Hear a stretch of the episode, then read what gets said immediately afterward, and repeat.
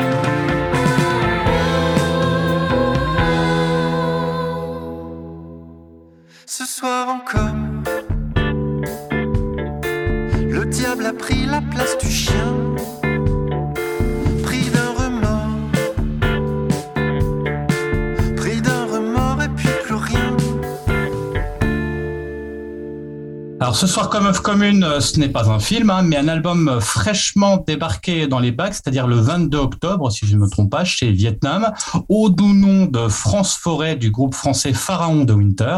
Et pour vous mettre dans l'ambiance, je vous décris quand même la pochette de l'album. C'est un portrait de Jean-Pierre Trébert, hein, qu'on appelle aussi l'homme des bois. Hein, ça tombe bien par rapport aussi au nom France Forêt, donc euh, donc euh, voilà, c'est plutôt intéressant. Euh, mais quoi de mieux de parler de l'album avec bah, son géniteur? Nous avons donc l'immense plaisir d'accueillir Maxime Chamou, auteur, compositeur, pianiste, chanteur du groupe. Maxime, bonsoir. Et bonsoir.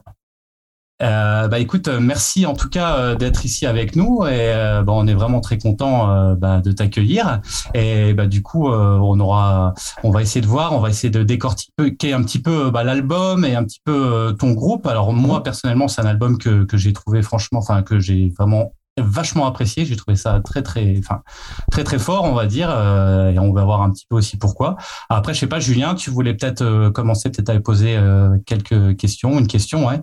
Oui, oui, bah, pour le coup, on va faire assez simple euh, au départ, parce que euh, bah, peut-être pour ceux qui, pour nos auditeurs qui ne connaîtraient pas, est-ce que tu peux te présenter, présenter le groupe? Ah, Évidemment, on, on, a fait, moi j'ai fait quelques petites recherches sur le nom du groupe, et je vais te laisser quand même l'introduire, euh, notamment bah, l'origine du nom, euh, qui compose le groupe, ce que vous aviez fait donc avant cet album mmh. France Forêt. Mmh.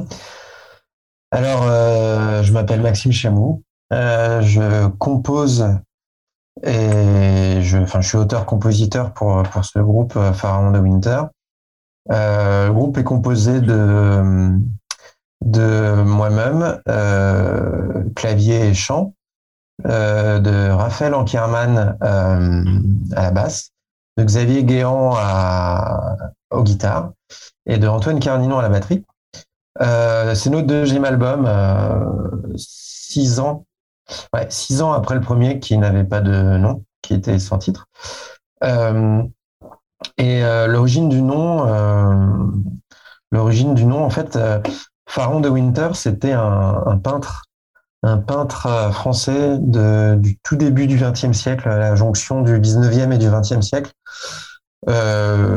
qui était, qui, faisait partie de l'école académiste, académique ou académiste, je sais plus euh, qui n'était pas un très grand, peintre, euh, qui n'a pas eu une renommée dingue, qui était originaire du nord, de la France. Et en fait, euh, moi, je suis venu à ce nom par le biais de Bruno Dumont, qui a écrit, qui a, réalisé un film en 2099, je sais plus, qui s'appelait L'Humanité. Et dans ce film, qui se, qui se, ce film se passe dans la, dans le village natal du peintre, Pharaon de Winter, et euh, une sorte de clin d'œil un peu, euh, un peu secret comme ça. Il donne à son personnage principal, qui est un, genre d'inspecteur de police un peu, un peu bizarre, un peu, un peu autiste, le nom de Pharaon de Winter. Et j'ai toujours trouvé, euh, enfin, j'avais beaucoup aimé le film à la sortie. Et c'est un nom qui m'est un peu resté, euh, parce que c'est un nom un peu marquant, quoi. On se demande d'où ça vient, on se. Et, et voilà. Et quand il a fallu passer au français, euh, jusqu'à présent, euh, jusqu'en 2015, on s'appelait, euh, on avait un nom très indie à rallonge qui s'appelait Please, qui, qui était Please Don't Blame Mexico. Ouais. Et, euh, et ça cadrait plus du tout avec l'album en français qu'on avait fait il y, a, il y a six ans. Et j'avais j'avais envie de changer de nom. Et en fait, Pharaon de Winter, pour nous, c'était avant, ça a commencé par être une chanson. C'est-à-dire qu'on a écrit une, ch une chanson qui s'appelle euh, comme ça. Et en fait, pour moi, elle été vraiment représentative du, de l'album précédent. C'est-à-dire que, euh, au sens où elle, euh, j'ai mis plus de trois ans à l'écrire, cette chanson. Et en fait, j'ai eu, l'impression qu'elle, que je sais pas, elle charriait absolument tout ce que je voulais faire avec ce groupe. Donc, en fait, j'ai choisi de lui donner aussi le nom du groupe. Voilà. D'accord. Et c'était plus, euh, tu parlais du film de Bruno Dumont, mais c'était plus la sonorité qui te plaisait dans Pharaon de Winter, ouais. vraiment l'hommage que tu pouvais rendre au Non, film. non, euh, pas vraiment l'hommage. Euh, c'était vraiment la sonorité et la graphie ouais. et la graphie aussi. C'est-à-dire que j'aime bien les lettres euh, les unes par rapport aux autres. Enfin, il y a un truc un peu qui est pas censé marcher ensemble et pourtant et ça ça crée une espèce de de friction un petit peu euh, étrange et euh, assez chouette je trouve euh, autant en termes de, gra- de graphie que, que de sonorité Ouais. il y a ce côté très chaud le, pharaon est très froid winter il y a un côté Ouais. un peu euh, on sait pas trop euh, on sait pas trop ce que ça inspire quoi mais mais ça fait quelque chose et j'aimais bien D'accord. Et alors, c'est plutôt euh, un groupe despotique ou c'est plutôt démocratique dans le sens où euh, tu bah, t'en parlais, toi, c'est toi qui, c'est toi qui compose, c'est toi qui amène les morceaux. Ça se passe comment on là appelle euh, ce qu'on appelle une tyrannie éclairée Oui, bah, Euh, non, alors je, j'écris et je compose les chansons. Ça, ça, ça c'est le, c'est le deal de départ, quoi. Ensuite, euh, je les amène en répète. J'a- J'amène les démos en répète quand elles sont, euh, quand je les juge dignes d'être euh, entendues par le groupe. Euh, et ensuite, le groupe s'en empare. C'est-à-dire que là, c'est le moment où ça devient vraiment un groupe. Ouais. C'est que c'est que l'album euh, de Pharaon de Winter, euh, c'est l'album d'un groupe. C'est-à-dire que c'est pas l'album de Maxime Chamou avec ses musiciens. C'est-à-dire que il sonnerait pas. Je, donne vraiment une grande latitude aux musiciens. C'est-à-dire que j'ai vraiment une très grande confiance dans leurs euh, compétences, dans leurs talents, tout ça. Donc, je sais que Raph trouvera des super lignes de basse, euh, Fix des super lignes de guitare.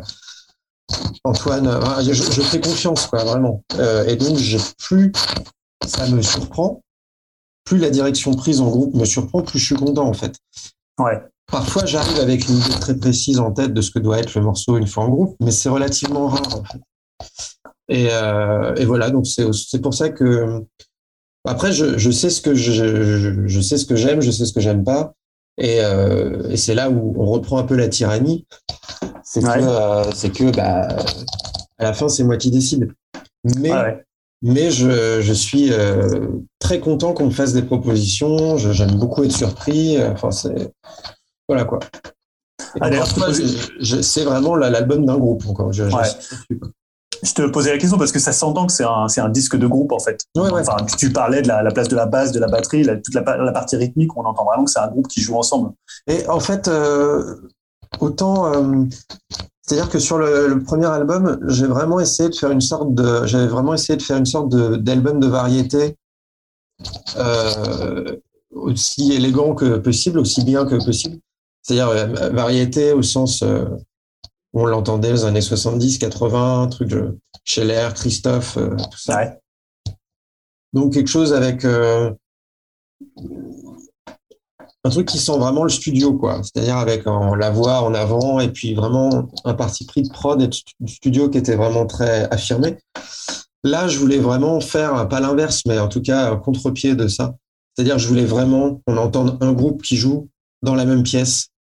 Euh, je voulais vraiment qu'on se dise, euh, qu'on entende le moins possible la prod, qu'on se dise là, c'est un groupe qui joue. Et je- j'entends, je, je voulais vraiment que les gens qui écoutent l'album se disent enfin, j'entends un album de 2021 où on entend les parties de batterie, où on entend les parties Ouais. de basse, où on, on peut apprécier le travail des musiciens. Et ça, c'était vraiment très important pour, pour moi.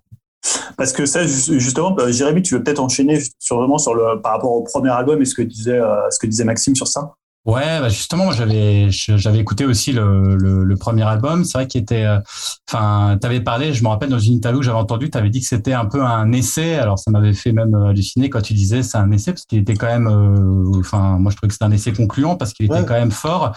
Euh, Peut-être, moi je trouve que celui-ci est presque c'est une réussite spontanée, j'ai envie de dire. Enfin, je sais, enfin, déjà le 100% français d'assumer, c'était top, j'ai trouvé quelque part, parce que euh, les groupes français euh, plutôt rock, euh, on n'ose jamais trop euh, euh, comment aller dans le français en se disant ouais, et enfin voilà, tout de suite il y a la connotation variété, etc. Je trouve Ouais, que ouais. tu as super assumé et, et ouais, comment, enfin.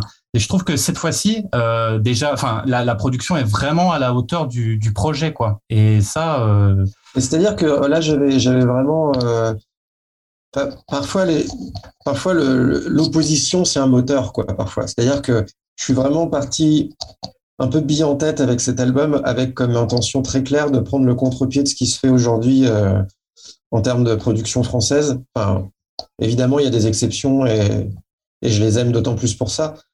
mais j'avais vraiment envie de, de prendre le contre-pied de cette prod très, euh, très doudou, quoi. Enfin, très cocooning, très euh, R&B, R&B de blanc, quoi. le truc où tout est très rond, très, très, très doudou, quoi. Voilà, c'est ça. Là, j'avais vraiment envie, encore une fois, qu'on qu'on entende que ça soit tranchant, quoi. J'avais vraiment envie qu'on entende les angles, les, euh, les, les, les, les, le bruit des instruments, enfin, le, les, les, qui est pas, que ce soit pas noyé d'effets, que ce soit pas, euh, encore une fois, que ce soit pas un album de prod, que ce soit un album de musicien. Et euh, justement, tu, tu, citais, je crois, deux, deux groupes de, à la production, enfin deux qui t'ont influencé, c'était Deer Hunter et euh, Kate Lebon. Ouais. Et euh, qu'est-ce que tu allé chercher? Alors, ces deux groupes, en plus, dont on parle souvent de Homecast, hein, chaque Greg aime beaucoup Kate Lebon et on passe, passe souvent du, du Deer Hunter. C'est quoi qui t'intéressait dans leur, dans bah, leur production? C'est-à-dire que, et, et, et, ce que j'ai, ce que j'ai aimé en plus, c'est que euh, j'ai appris finalement sur le tard qu'ils étaient très proches, les deux. Ouais. Euh, et que euh, bah, Kate Lebon a produit le dernier Deer Hunter Ouais. et après ils ont fait un album euh, ensemble. Euh, bah, ce que j'aime chez eux, c'est exactement ce que j'aimerais, euh, voilà, ce que j'ai en rêve pour, pour, pour nous, c'est-à-dire euh, vraiment un mélange de, euh, de, de, de, de quelque chose de très brut, euh, voire un peu primitif dans les sons et dans les, voilà, et en même temps très sophistiqué dans l'écriture. C'est-à-dire que souvent c'est soit l'un soit l'autre, soit on, si c'est euh, si l'écriture est brute, alors la production est brute avec. Si les compositions sont sophistiquées, alors on a une, Moi, je voulais euh, que les deux soient. Je voulais sophistication de l'écriture et euh, et euh, entre guillemets brutalité de la, de la production. C'est-à-dire quelque chose de qui soit un peu euh, voilà. C'est ce que j'aime chez eux, quoi. Ce côté. euh, on dit des choses euh, compliquées, mais on les délivre de façon d'une façon extrêmement euh, primitive, quoi. Voilà. Ça, c'est très clair, mais en tout cas, c'est ce que. Et euh, bah, justement, on va peut-être parler de l'album du, bah, du projet euh, France Forêt. Alors c'est assez marrant parce que quand Jérémy m'en avait parlé avant qu'il sorte, il m'avait dit voilà, j'ai, euh, euh, donc je sais pas s'il parlait des fixes ou il parlait de toi, il me disait ouais voilà, j'ai, ils vont, leur projet c'est autour des, des serial killers. Alors après c'est vrai que là, il, Jérémy parlait de la pochette qui met dans l'ambiance. Par contre, on n'est pas du tout dans un disque de murder ballad euh, à l'anglo-saxonne, euh, voilà comme euh, pour les gens qui écoutent. Bah, par exemple, un des plus connus c'est celui de Nick Cave. euh, bon pour le coup il est australien mais il sonne très anglo-saxon. Euh, on est, il y a un côté, en fait, finalement, si on lit pas les, notes de l'album, si on sait pas vraiment de quoi ça parle, euh, je veux dire l'habitacle ou, ou je parlais de la place du chien, si on sait pas les références, on peut totalement le prendre pour, bah, pour des chansons euh, peut-être euh, plus personnelles, plus intimes. C'était ça aussi la volonté de garder les chansons vers l'universel et pas non plus de donner trop d'indices sur euh, ce dont tu parles. Parce que Ouais. quand même, ton écriture, ton écriture, tes paroles, elles sont pour le coup assez directes, elles sont pas non plus cryptiques ou, euh, mais en même temps, si on sait pas qu'on parle de Jean-Claude Roman ou de, euh, ou de Fourniret, on, on le devinera pas forcément. Mais euh, ouais, c'était vraiment l'intention, c'était vraiment de. En fait, moi j'aime beaucoup les faits divers. Enfin, je m'y intéresse depuis longtemps. euh, voilà. Et bon, euh, l'année dernière, j'ai j'ai j'ai j'ai passé beaucoup de temps sur une, une, une enquête pour sur Dupont de Ligonnès. Ouais, on en parlera peut-être un petit peu tout à l'heure. Et, euh, et donc, pour ça, j'ai eu un travail de, de journaliste, c'est-à-dire, le, ce qui était important, c'était dire les faits sans affect sans, et sans empathie, et en essayant de, moi, le plus loin euh, possible de, ça, quoi. Vraiment, le moi n'existait pas. Et en fait, euh, avec l'album, j'ai voulu faire exactement l'inverse, c'est-à-dire de prendre des faits et euh, des histoires données, quoi. Donc l'affaire Roman, les affaires euh, Campouche, euh, l'affaire euh, enfin Fourniret, tout ce qu'on veut, et de trouver dans ces affaires ce qui moi me me, me, me colle un vertige, me, me fait euh, m'émeut quoi. Ouais. Mais c'est à chaque fois quelque chose de très très très très personnel. C'est-à-dire, si je prends l'exemple de roman pour l'habitacle, moi, ce qui me touche dans ces affaires-là, c'est pas le fait qu'il tue sa famille, c'est pas ça qui m'aime. Évidemment, je veux dire, Hmm. c'est bouleversant, mais ce qui moi me fait quelque chose personnellement, c'est le, le, fait d'imaginer ce type pendant des années dans sa voiture face au vide, face au vide de son existence. Quoi. Euh, et je pense que plus on dit des choses euh, intimes, plus on parle de, de, ce qui nous intimement nous touche, plus paradoxalement on touche à l'universel. C'est-à-dire que plus Mm. on devient intime, plus on est universel. Et donc en fait, mon, mon but dans les paroles, avec les paroles de cet album, c'était de de- d'essayer de, toucher, enfin de, de toucher, de trouver dans chaque dans une histoire donnée ce qui euh, de, de sculpter un petit peu ce qui me ce qui moi en fait me me me, me, remue quoi là-dedans et je et voilà et en, en se disant en ayant en ayant l'ambition que si ça me remue moi ça peut remuer les autres quoi voilà D'accord. Et c'est d'ailleurs parce qu'on a passé tout à l'heure la place du chien, mais dans la place du chien, c'est totalement ce que tu dis entre le parallèle que tu fais. Donc, je dis tu, mais c'est le narrateur ou le, euh, voilà, c'est pas forcément Ouais, toi d'ailleurs, mais euh, entre euh, le moment où tu es dans le train et où tu fais le parallèle avec ce qui arrive donc, à- donc à Selim, qui est le fils de, de, Ouais. de Fourniret. Et euh, il y a un parallèle entre toi, ce que tu vis et ce que tu imagines pour lui. Donc, c'est là où il y a une espèce d'intimité qui se crée. Oui, oui. Mais oui, et, et, et par exemple, sur une chanson comme L'homme de la maison, par exemple, Mm. qui est une chanson qui à la base parle d'une affaire de séquestration, enfin, des affaires euh, Natacha Campouche ou Joseph Fritzl, ou des choses comme ça, Euh, c'est de se dire, qu'est-ce que, à quoi pense un mec comme ça qui, qui a, qui, sait- qui, qui a quelqu'un d'enfermé dans sa cave depuis des années, en fait? Qu'est-ce Mm. que, quand il fait le ménage, par exemple, euh, le dimanche matin, à quoi il pense? Qu'est-ce qu'il qu'est-ce qu'il se dit Comment il considère la personne qu'il a en, en dessous de chez lui? Et comme tu disais aussi, l'important dans cette euh, écriture d'une chanson comme ça, c'est de toujours. C'est un peu comme les épisodes de Friends en fait. C'est-à-dire que c'est-à-dire qu'un épisode de Friends, euh, c'est bien, c'est super que tu que tu saches ce qu'il y a avant, enfin que tu connaisses les saisons d'avant ou que tu regardes juste cet épisode-là comme une euh, comme un bonbon quoi. Ouais. Euh, c'est encore mieux. C'est encore mieux si tu as le background euh, des saisons d'avant. Mais regarder un épisode comme ça, c'est cool aussi. Et là, l'ambition pour les paroles de, de- des chansons de l'album, c'était de se dire si tu comprends pas, si si si si tu sais pas, si t'as pas la ref, euh, eh ben l'homme de la maison, ça peut aussi être une chanson sur la solitude. Ça peut aussi être une chanson sur quelqu'un qui cache un secret. Ça peut, mais il se trouve que c'est une chanson sur la séquestration. Mais j'avais envie qu'elle soit, euh, qu'elle soit euh, potable, sans, sans avoir forcément toutes les rêves, quoi. Voilà. D'accord. Tout comme euh, comment, euh, tout comme comment, euh, tout comme l'habitacle, ça peut tout à fait être Oui, oui. une chanson qui parle de la solitude d'un homme sans qu'on fasse la référence à un roman. Et c'est-à-dire, toi, quand tu t'es, euh, quand as tra- travaillé la thématique de cet album, tu, tu te l'es présenté comment? C'est les chansons qui sont venues en te disant, euh, je vais travailler autour de la thématique de ça, parce qu'il y a finalement des chansons qui parlent, peut-être en première lecture ou je sais pas, peut-être tu nous diras l'inverse, mais j'ai l'impression qu'il y a des chansons qui parlent pas du sujet même euh, des, euh, des, des tueurs en série. Par exemple, je pense à l'aventurière, qui est une chanson euh, peut-être plus personnelle. euh, Ouais, ouais. Et euh, après, comment tu as fait pour organiser tout ça? C'est-à-dire que les chansons, elles sont venues naturellement ou alors as, après, tu as recomposé, tu as, jeté beaucoup de choses que tu avais et qui ne traitaient pas du sujet ou qu'on traitait trop Non. ou, euh, Non, j'ai tout mis. j'ai, tout- T'as tout mis. j'ai absolument tout mis. Euh, alors, mais en fait,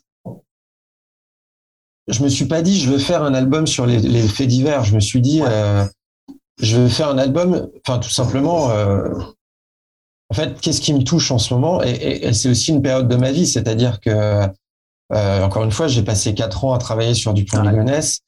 Euh, je pense qu'à un moment, ça, ça, euh, ça a forcément ça infusé. t'absorbe. Ouais. Ça m'absorbe. Et, Ouais.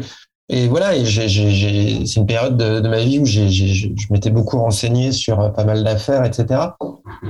Et forcément, ça, ça, ça me travaillait, quoi. Et donc, ce matériau que j'avais sous les yeux en permanence toute la journée, en fait, je me disais que c'était presque, euh, il fallait s'en servir en fait. Il fallait, que je, regarde, euh, que j'essaye d'examiner pourquoi ça me, qu'est-ce qui, dans ces affaires-là me, touchait quoi. Et comme c'était vraiment encore une fois le, le genre de matériau que j'avais en permanence sous les yeux et en tête pendant ces années, c'est tout. Mais de même que l'affaire de Nigel, le foot bassan, ouais.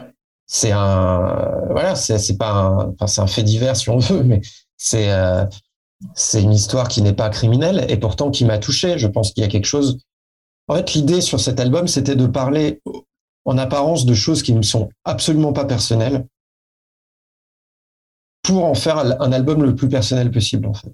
C'était vraiment plus, plus, plus que l'album précédent où c'était, je parlais de choses perso pour aller vers l'extérieur. Là, mhm. c'était l'inverse. C'était aller vers l'extérieur, s'occuper de choses qui ne sont pas ma vie et mhm. voir ce qui me touche là-dedans. Voilà.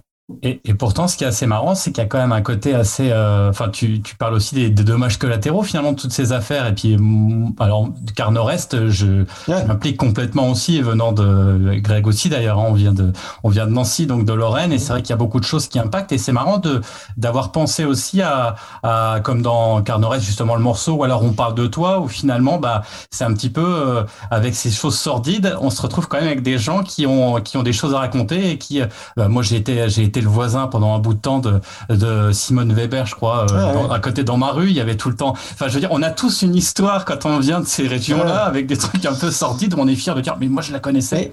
Mais, c'est aussi une façon de. C'est aussi pour ça que vous m'entendez? Ouais, on t'entend.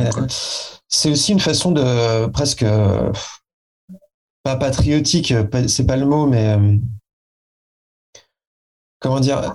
Euh, en, musique et en fiction, on est toujours un peu fasciné par les États-Unis. Euh, euh, voilà, on, est un peu fasciné par le Texas, par le, je sais pas, euh, les, les, crime, les crime stories américaines et les meurtres, enfin, tu vois, et tout ça. Et on essaye toujours de d'aller chercher des choses très loin alors qu'on, d'une certaine façon, on les a sous la main, quoi.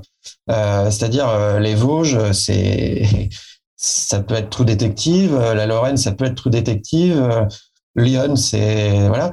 Et, et c'était aussi une façon de dire, mais en fait, c'est aussi pour ça que l'album s'appelle aussi France Forêt, c'est-à-dire qu'il y a il y a en France quelque chose de profondément il y a un tropisme dû dans certaines certaines régions il y a un tropisme du le mal est là quoi. Il y a, il y a une présence du mal et euh, et les gens s'organisent autour. Et euh, il faut il faut pas sous-estimer la façon à quel à quel point bah, le, ce, ce, cette, la, folie meurtrière et la folie tout court a euh, infusé en profondeur euh, l'esprit de gens tout à fait euh, normaux de ces régions-là. Et je, je trouve qu'on a un peu tendance à toujours un peu fantasmer le, les autres, euh, voilà, encore une fois, les pays comme les États-Unis, tout ça, alors que il y a des choses qui sont hyper intéressantes à raconter de, la France.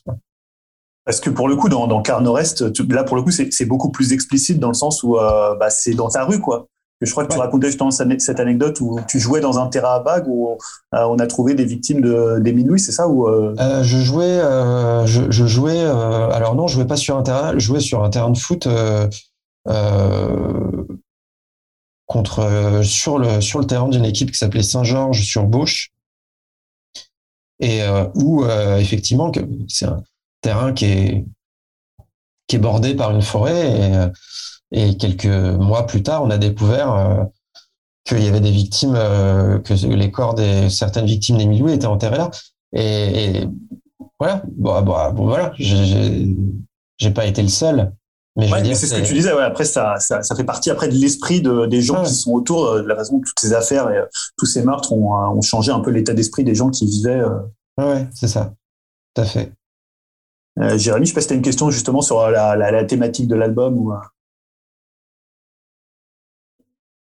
Tu m'entends, Jérémy? Excusez-moi, j'arrivais pas à remettre mon micro. euh, non, moi je. Alors, c'était plus d'un point de vue, euh, on va dire un peu plus sur la forme. C'est vrai qu'on parle beaucoup de d'albums de variété pop française. Je suis complètement d'accord, mais je trouve qu'il y a un côté quand même très humble de ta part parce qu'il y a quand même, enfin, c'est quand même très, c'est une musique quand même qui est très sophistiquée quand même, euh, très solide, on va dire. Et il y a quand même euh, Nigel, il fait presque six minutes et on est presque dans un morceau progressif là. Hein, je veux Ah dire, ouais. le morceau, il est pas, on n'est pas dans du couplet refrain, on est vraiment dans Ouais. quelque chose. euh, Ouais. enfin, voilà, donc je pense que euh, c'est quand même très très euh, très solide, on va dire, et très très progressif, en- enfin dans le bon, dans, le- dans le Ouais, sens. euh, Ouais, ouais, bah, c'est- c'est- après, je peux pas m'en empêcher. J'aimerais bien. franchement, j'a- j'adorerais. C'est pas du tout une coquetterie. hein, J'adorerais faire des morceaux en trois, en trois accords et que ça soit solide malgré tout, des trucs à la louride et tout. Franchement, je. Mais j'y arrive pas. Faut toujours. Ça, c'est aussi parce que je suis pianiste de formation et, on a toujours tendance à rajouter des accords, les pianistes, et c'est comme ça. Mais tu- par exemple, la vidéo, pour le coup, c'est un morceau assez direct, assez pop, assez. euh, assez Ouais, mais il y a, un- il y a un milliard d'accords. Ah, il y a un milliard d'accord. Mais pour le coup, il sonne presque. D'ailleurs, le, le clip est super marrant. Le clip, alors, je sais pas si c'était le clip officiel euh, karaoké. si, si, si. Euh, il est super drôle parce qu'en fait, le morceau, il passe hyper bien en karaoké. Ce qui, pour le coup, quand tu l'écoutes, tu te dis pas ça va fonctionner? Alors, et quand tu le chantes de façon un peu bah, décontractée, un peu détachée, c'est un super morceau pop en fait. Ouais, ouais, bah, c'est.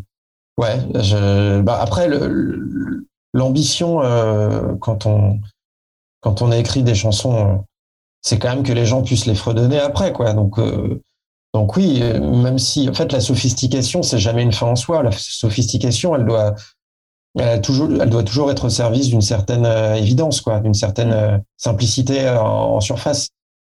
Donc, euh, ouais, je me, je m'en fous en fait que les gens se disent euh, ah putain ouais là il a mis un il a mis un mi sus 4 ou euh, il a mis un ah il enchaîne par je m'en fous c'est pas ah putain là ils font une, un triolet là euh. non c'est c'est bien si c'est c'est toujours bien le but c'est toujours euh, le, le au service de la chanson quoi toujours toujours Ah, mais c'est marrant parce que pour que les gens qui n'auraient pas écouté l'album, pour qu'ils se rendent compte, on est quand même dans un spectre musical hyper large. Euh, Là, Jérémy parlait, euh, euh, parlait de progressif. C'est vrai que parfois, on peut presque penser à l'école de Canterbury, à Robert Wyatt, à, à Sopachi, mais parfois, on est dans la chanson française euh, 70-80. Euh, bah, évidemment, tu citais tout à l'heure Scheller. On pense aussi un peu à, à Manset. Je sais que tu es, très fan de Manset. Moi, j'ai pensé aussi à des artistes un peu plus récents. Je pensais à Julien Bert aussi sur son premier album qui faisait ça ce côté très sophistiqué, parfois avec une basse très présente, presque funk, et avec euh, une voix assez blanche comme ça, où on entend parfois même un peu d'Albin de la Simone, un peu de Mathieu Bogart.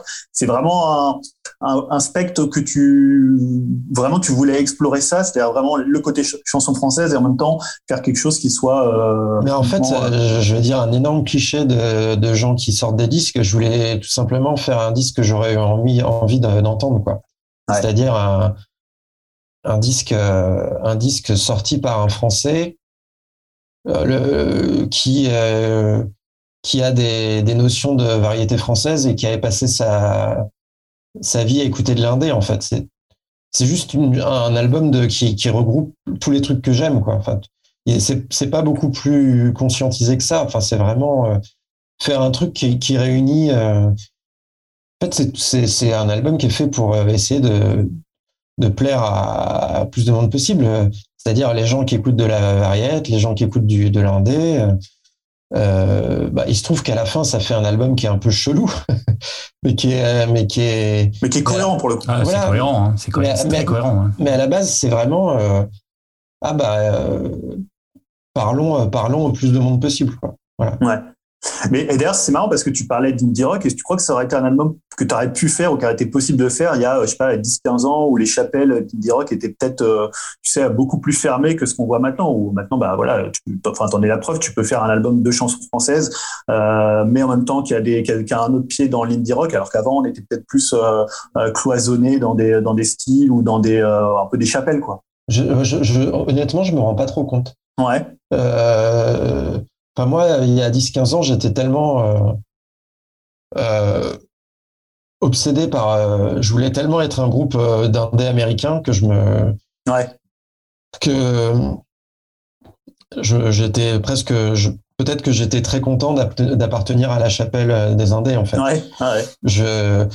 je, je voulais être euh, Modest Mouse, euh, je voulais, euh, je voulais être Neutral Milk Hotel et, Ouais. et voilà. Et en fait, je faisais tout pour gommer, mais le fait que tout simplement, j'étais pas, je venais pas de, de Austin, quoi. je, je faisais tout pour. euh, Non, et je trouve que donc je me rends pas compte. Peut-être que je, peut-être que j'étais moi-même l'acteur de ce genre de, de chapelle, sûrement. Mais Ouais. je- Non, bah après, c'était aussi ce qui, ce qui sortait aussi de ce qui est dans les médias, mais tu citais euh, le Rock Roll, c'est vrai qu'un morceau comme l'Habitacle, ça fait, alors je sais que c'est un groupe que t'aimes beaucoup, les Nits, euh, on peut penser à, presque à Cars and Cars, la façon dont, dont ils amènent la rythmique. euh. Ouais, ouais. Donc voilà, on sent les influences indées, mais en même temps, il y a ce, ce que je disais, voilà, moi je trouve que c'est une force d'assumer totalement le côté chanson française, le côté clair dans la voix. Ouais. Ah, Ouais, ouais, bah, encore ça, en fait, pour la, pour la voix, je, honnêtement, je, on, on parle souvent de, de Scheller et tout ça. Alors, Ouais. évidemment, clairement, j'ai beaucoup écouté Scheller et enfin, ça, ça reste euh, une de mes, de mes idoles, quoi. Mais en fait, je chante comme je peux, quoi. C'est-à-dire que vraiment, je, j'ai, j'ai, j'aimerais bien, euh, J'aimerais bien chanter comme Jean Felzin, par exemple, en France, ou euh, avoir vraiment un, avoir vraiment une voix de chanteur, quoi, une voix de. Mais en fait, je fais vraiment le du mieux que je peux, tout simplement. C'est vraiment euh, l'important, c'est que ce soit juste et audible.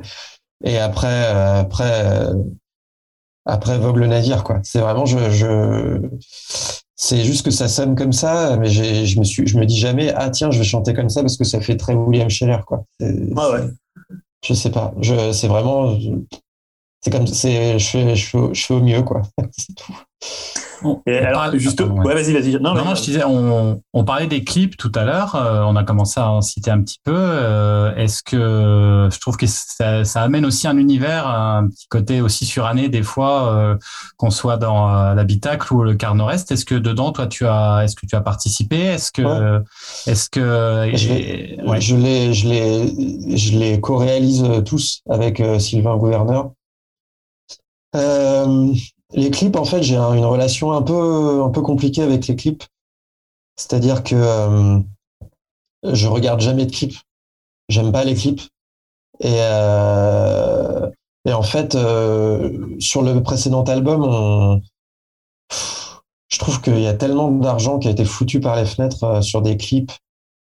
Et je trouve que c'est tellement long et tellement cher à faire que ça me rend fou. Donc, euh, en fait, à, à chaque fois, je, donc maintenant, je fais moi-même les clips avec euh, quelques contraintes qui sont, ça doit pas me prendre de temps, ça doit pas me prendre d'argent, et ça doit être, euh, et ça doit être guidé par une bonne idée, quoi, on va dire. Ouais, c'est ça. Donc, faut que tu trouves un bon concept pour que, Ouais. euh, pour le Ouais, coup, ouais. ça. Ouais, ouais. Donc, il faut vraiment que, que ça me fasse pas chier du tout, quoi. Parce que c'est une telle tannée de faire des clips que. Donc, et comme je pars du principe que il y a des gens qui pensent comme moi, euh, donc j'essaye à chaque fois, à chaque clip, qu'il y ait un intérêt qui soit autre que la chanson en elle-même, quoi.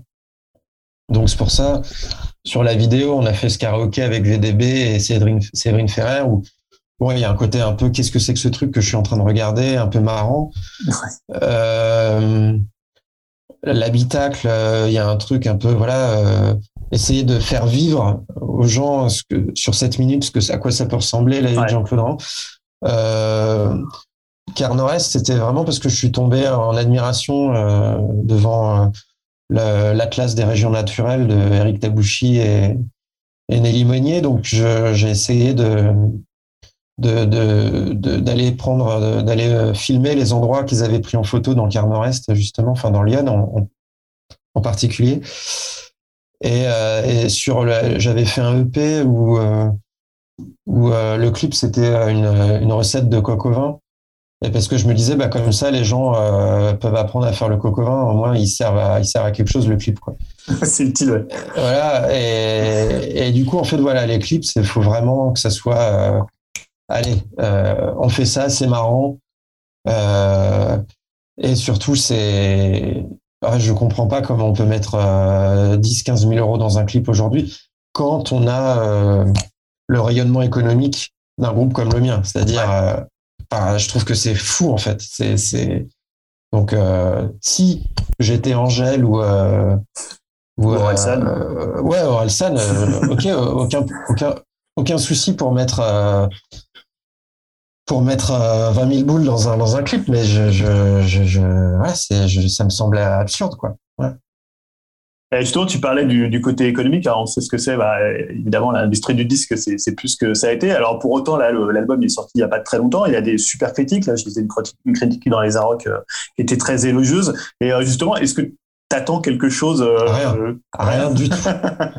ouais, c'est peut-être la meilleure position. Ah non, non, mais en fait, je, je... En fait, l'album précédent, euh, ça a été un peu un trauma pour moi. Enfin, enfin, c'est un peu égoïste de parler comme ça, mais c'est-à-dire que l'album précédent est sorti à une semaine, euh, une semaine avant le Bataclan. Ouais. Donc, autant te dire qu'il y a eu rien. enfin, c'était plus le moment de parler de musique, euh, hmm. rien du tout, aucune promo, rien du tout. Euh, le EP que j'ai fait il y a trois ans, j'ai rien eu du tout, du tout, du tout, du tout. Et là, j'en attendais rien en fait. Je me suis dit, je vais faire l'album que j'ai envie de faire, tout simplement. Euh, et on verra ce qui se passe. Mais franchement, mais j'en attendais commercialement, et j'en attends toujours euh, commercialement pas grand-chose. Mais même en termes de retour de presse et tout ça, franchement, je, je, je, ne m'attendais à rien du tout. Donc je suis, euh, je suis très content quand, quand je vois qu'il y a des trucs qui tombent comme ça. C'est vraiment sincèrement une très grande surprise mais ça ne veut pas dire que je, que je trouvais qu'il ne le méritait pas. C'est juste que je m'étais, euh, j'avais essayé de me blinder euh, mentalement à me dire bon, bah écoute, euh, ce sera un album qui sera, on en parlera, on le redécouvrira peut-être dans 30 ans. on dira ah oui, il y a ce groupe, voilà. Mais c'est tout. Vraiment, c'est tout. Ah ouais. ouais. Jérémy, je sais pas si c'était une question sur, sur le disque ou sur. Euh, bah non, plutôt là, euh, leur tourne. Hein. Moi, je, ouais, je, voulais quand même juste demander euh, rapidement si, si tu as le temps encore, euh, Maxime. juste, bah, tu cites quand même pas mal de casquettes que tu as entre compositeur, chanteur. donc voilà, tu, tu, fais de la musique, tu co-réalises mhm. les, les, choses, tu écris des, des, des articles notamment. du coup, la place de la musique justement en ce moment forcément tu fais la promo tu as enregistré ça t'a pris beaucoup de temps. Est-ce que c'est quelque chose euh, tu t'y consacres euh, tu te réserves des heures quotidiennement pour te dire aujourd'hui j'écris un peu? Est-ce que c'est quelque chose ça vient d'un coup et tu te dis là il faut que j'écrive pendant 15 jours? Enfin comment ça ta relation on va dire personnelle finalement euh, plus à la musique dans, dans ta vie ça se passe comment? Franchement au quotidien c'est c'est un peu moins d'un tiers de mes activités de, de, de, ce que je fais dans la vie quoi euh, clairement, c'est ça n'occupe pas, euh, c'est très loin d'occuper euh, la majeure partie de mon temps.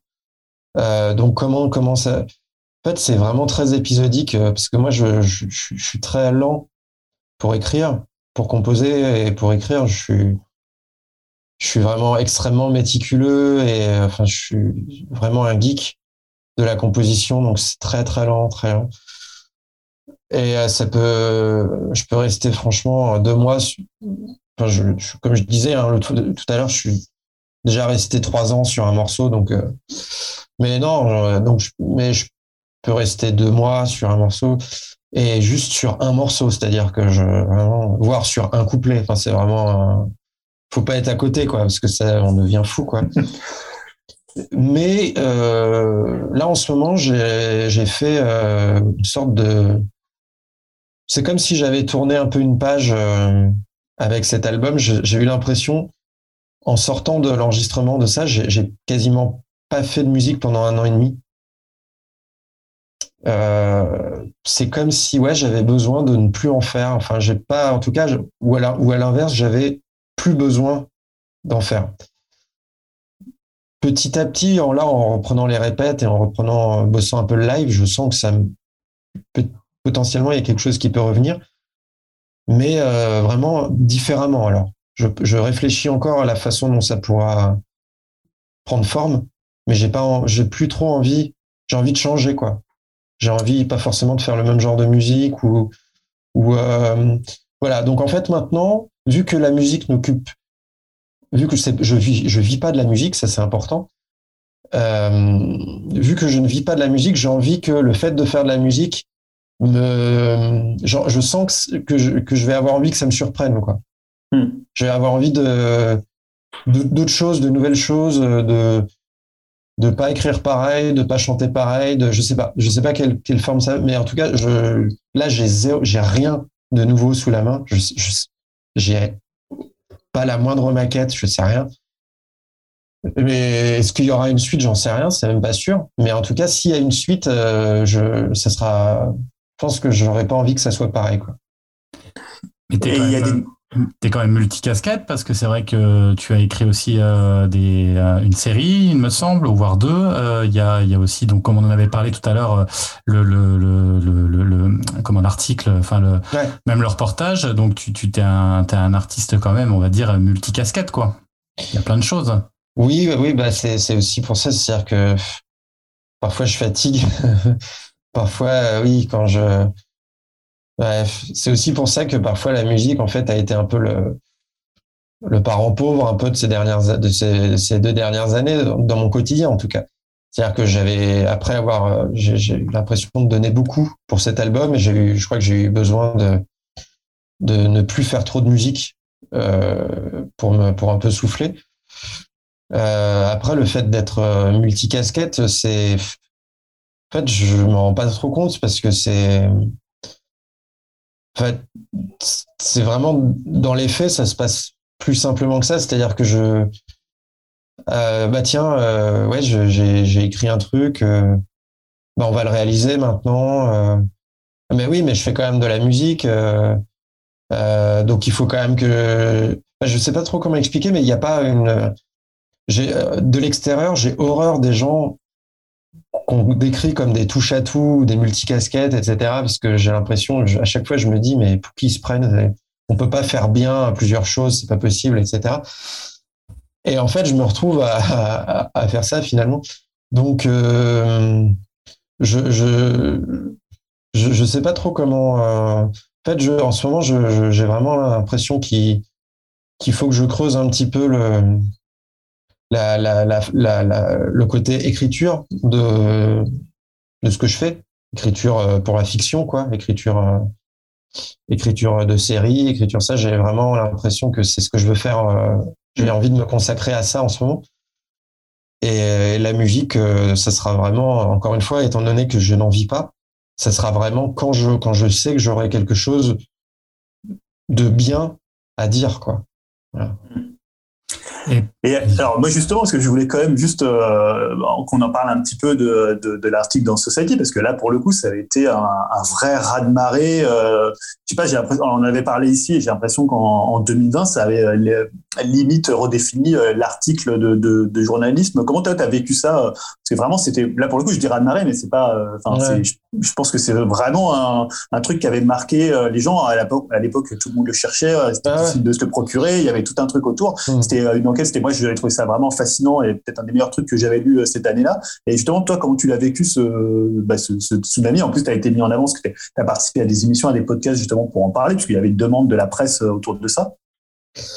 Bah, alors je l'ai vécu. Euh, je l'ai vécu, bah forcément au début, euh, ça fait plaisir. Il y, a, y, a, quelque chose de bon bah, y a reconnaissance du travail fourni. Bon bah ça c'est très agréable hein, naturellement.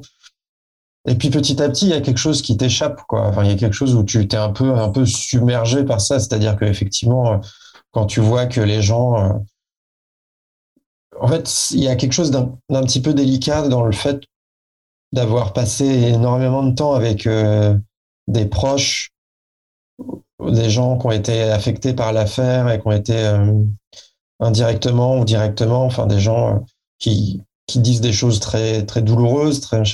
Donc d'avoir été un peu dans leur intimité et de voir après que les, les gens s'emparaient de ça sur Twitter, à parler de ah Emmanuel Teneur, il a fait ci, il a fait pour ah c'est sûr qu'il l'a aidé. Enfin, Bon, il y a quelque chose d'un peu indécent, quoi. D'un peu, euh, il y a un genre de dégoût. On se dit, mais en fait, ça va trop loin. Euh, non, euh, enfin, on devrait pas parler des gens comme ça. Et tout ça, c'est pas possible.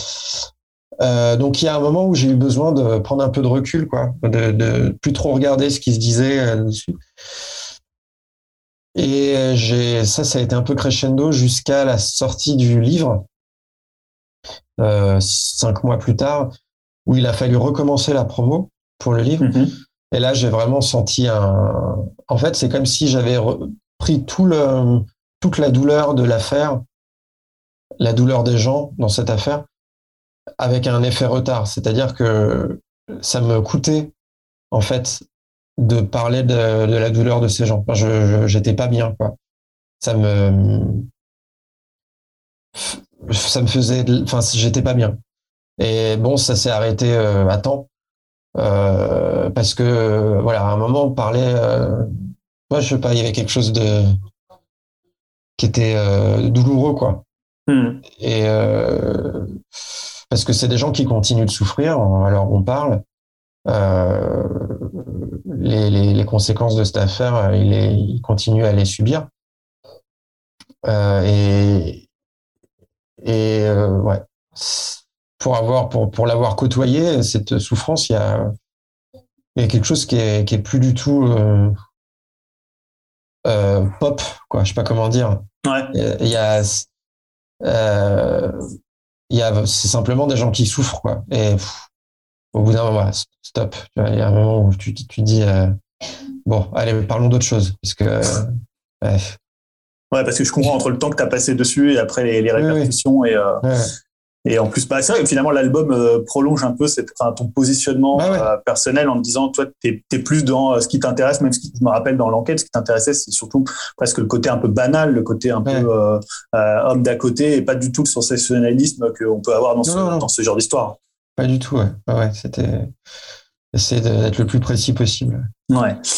Et euh, bah, juste peut-être pour finir, si, je sais pas s'il y a des, on va, on va revenir sur euh, juste l'album, euh, s'il y a des dates, des dates de, Ouais. de tournée, parce que évidemment on sort quand même d'une période où évidemment les concerts c'était par en pauvre. Il y a des choses qui sont prévues. comment te dire, sachant que je n'ai pas de tourneur, ouais. la chose est assez simple puisque nous jouons demain au Trois Baudets, au 19 novembre, Ouais. euh, et qu'ensuite, eh bien, pour, je serais bien en peine de te donner d'autres dates. Bon. Mais euh, voilà, en tout cas, si euh, si euh, s'il y en a qui se calent euh, entre d'ici à ce entre ce soir et le jour de la diffusion, je te je vous les ferai savoir. Mais Ok. Bah, bah, super. Voilà. Euh, bah, en tout cas, moi, je vais vraiment encourager les gens bah, qui ne te connaîtraient pas ou qui ne connaîtraient pas l'album à l'écouter. Moi, ça fait vraiment déjà partie de mes euh, 30 albums de l'année. hein. Souvent, je fais une liste des 30. je peux te dire, pour le coup, il sera dedans. Et en plus, je te dis ça alors qu'à la base, quand euh, on a parlé de t'inviter, euh, j'avais pas du tout encore écouté l'album. Et, je le trouve vraiment excellent. Et voilà, tout ce qu'on dit bah, là, merci. ici, pour le coup, c'est c'est sincère. C'est vraiment un super disque. Donc, Ouais. vraiment, j'invite les gens, que ce soit qu'ils l'écoutent sur Spotify, qu'ils achètent le vinyle, qu'ils achètent le disque, vraiment de l'écouter. Et bah, si on peut te voir en concert, on Bah, verra si, si on a des dates à, à communiquer. j'espère, Inch'Allah. Euh, Jérémy, tu veux euh, dire quelque chose pour conclure ou Non, non, bah pareil, euh, album que moi j'ai trouvé effectivement aussi top. Euh, et puis merci effectivement d'être venu euh, partager Ah, merci. avec nous. C'était hyper intéressant parce que c'est vrai qu'on on va, on a vraiment vu aussi l'envers du décor et c'est ça qui est intéressant dans un album comme celui-ci qui est riche aussi bien en surface qu'en profondeur. Et j'ai trouvé que tu l'as bien décrit et et c'est ça, euh, c'est c'est même étrange de. Moi, je sais que ma fille, elle adore l'album aussi. Bon, elle Ah. comprend pas tout. Non, mais c'est ça qui est drôle. Euh, des fois, elle m'a dit qu'il est trop court. J'aurais bien aimé qu'il soit un petit peu plus long. Ah bah, bah faut que je... Voilà, je juste. hein, a- Non, alors, c'est- 45 minutes, c'est bien. Il faut euh, écrire c'est un- bien. Ouais. Pourtant, En cinq moi, minutes, c'est le temps parfait, hein, c'est clair. Mais comme quoi, c'est ça qui est assez marrant, c'est la surface qui, grâce aux mélodies qui sont hyper sympas malgré tout, et c'est très très mélodique, mais aussi le fond qui quelque part est, est, est vraiment très bien écrit. Bah ouais, pour moi aussi, c'est c'est une c'est une grande réussite cet album. Quoi. En tout cas, merci euh, pour le Bah, travail non. fait et, et j'espère euh, et bon courage pour la suite aussi parce que parce que c'est top en tout cas. Bah cool, merci beaucoup. Retour euh, à l'actualité, retour, enfin bien que France Forêt est dans l'actualité, mais on, va on va passer à la à la partie news, euh, voilà, et en tout cas qu'on va qu'on a réintitulé un petit peu. Qu'est-ce que vous avez gardé euh, dans votre esprit sur les 15 derniers jours depuis le dernier podcast? Donc on va dire news avec une news euh, une news par intervenant. hein. donc euh, voilà, euh, qu'est-ce qui t'a marqué pendant ces 15 derniers jours, Julien, de ton côté? Bah, écoute, c'est euh, quelque chose que je suis depuis, euh, bon, je vais dire quelques semaines, parce que je ne comprenais rien à ce que ça signifiait. C'était les NFT. Euh, on avait parlé un petit peu sur le sur le, le, signal commun, enfin sur le groupe de discussion commune. Et euh, bah, en fait, parce que tu vois, à chaque fois que je lisais quelque chose sur les NFT, tout le monde disait, ah bah, à chaque fois qu'il y a un artiste qui faisait des NFT, je vais, je vais venir pour ceux euh, qui sauraient pas ce que c'est, je vais venir, je vais en venir au fait. Mais euh, pour le coup, tout, à chaque fois, c'était des critiques à euh, machin, David Lynch, il, se lance dans les NFT, à Tarantino, il se lance dans les NFT. Donc les NFT. Alors j'ai pris quelques notes parce que c'est quand même assez compliqué. On va pas se mentir. Les NFT pour donc non-fungible token. Alors, ça voudra peut-être pas forcément euh, vous donner un, indice sur ce que c'est. Les, les, je sais pas, les tokens non fongibles, c'est encore pire ça, pour le coup. C'est un rapport avec, des, avec quoi, des, des, des, champignons, les, les fongibles, je sais pas. En gros, pour résumer, pour euh, définir rapidement et résumer, c'est des objets virtuels qui sont sécurisés et qui sont authentifiés par leurs créateurs et qui sont vendus sur un marché virtuel. Alors essentiellement, ça a commencé dans le marché de l'art euh, et ça atteint même des sommes complètement dingues et ça commence à gagner d'autres milieux comme la musique et euh, comme euh, notamment le cinéma. Et c'est là où je voulais en venir parce qu'il y a une news qui a, qui a commencé, on va dire, en début, de, du début du mois de novembre et qui a un peu rebondi, qui s'est poursuivi. Et je pense que là, si vous comprenez pas ce que c'est les NFT, vous allez mieux comprendre avec un exemple concret.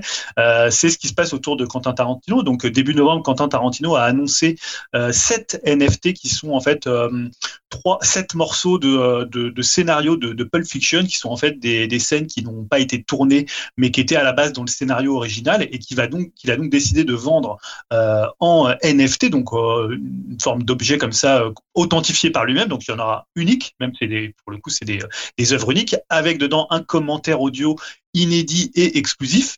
Et alors, ce qui est assez marrant, c'est que ça, c'est pour juste l'anecdote autour de, de, de, ce qu'il a fait avec ses NFT. Il est passé par une société qui, en fait, permet de. Euh, euh C'est-à-dire que la personne qui va acheter une de ses œuvres va en avoir l'usage exclusif et il pourra très bien ne pas euh, dévoiler au monde entier euh, ce que contient cet NFT. Donc, par exemple, parce que dedans, il va balancer un peu des trivia, des petites anecdotes, en fait, sur un bout de la, de la scène. Et par exemple, si moi je l'achète, bah, je peux très bien dire non, bah, je, je, la garde pour moi. Voilà, je peux faire un peu, tu vois, un peu le salaud. Ou alors je peux dire, ou je peux dire, ouais, exclusivité dans le podcast, vous allez savoir ce qu'il y a dans une des NFT de, que Quentin Tarantino a vendu aux enchères.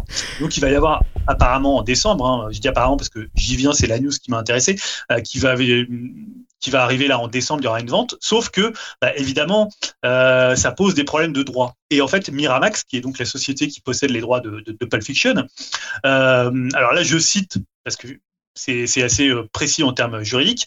Euh, donc ils ont dit bah voilà, nous on n'était pas au courant, on est contre le fait qu'il exploite euh, Pulp Fiction qui nous appartient euh, sous la forme de NFT et donc ils lui font, ils l'accusent de violation de droits d'auteur, de rupture de contrat et de concurrence déloyale.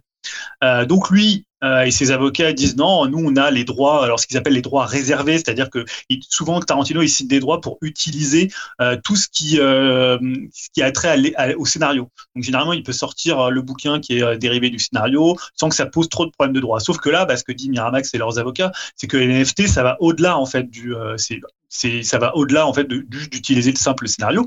Euh, et en fait, je pense qu'ils voient très bien bah, à la fois l'argent que peuvent en tirer les créateurs, le vide juridique qu'il y a et peut-être la jurisprudence que ça pourrait créer pour des auteurs. On sait, alors Lynch, lui, pour le coup, c'était des NFT qui étaient liés à ses propres œuvres d'art, mais on peut imaginer qu'un jour, je sais pas, Lynch, il dit tiens, moi, j'ai des, euh, des œuvres d'art qui sont liées, je sais pas, à Styway ou qui ont été utilisées dans le Styway que je vais ressortir. Voilà, là en ce moment, il y a une espèce comme ça de vide juridique, donc c'est pour ça que à la fois les créateurs ils se disent bah c'est un moyen de gagner de l'argent sur euh, des choses qu'on a fait et qui nous appartiennent euh, intellectuellement mais pas euh, pour le coup juridiquement. Et voilà. Donc pour l'instant moi je suis assez intéressé pour voir ce qui va se passer parce que c'est une question bah, évidemment de droit d'auteur. C'est j'ai même pas d'avis sur les NFT en fait. Je vois que tout le monde un peu tu vois est là à dire ouais c'est horrible les gens qui font des NFT ouais enfoiré tu, tu vends tes NFT bon voilà c'est je, trouve le, le, principe un peu étonnant c'est-à-dire d'acheter une œuvre d'œuvre d'art virtuelle quand, quand c'était le cas pour les œuvres d'art ou un morceau qui vous appartient. Enfin, je sais pas, il y a un truc un peu. Euh, mais bon, dans le jeu vidéo, il y a plein finalement de, NFT. Tu achètes plein d'objets qui sont parfois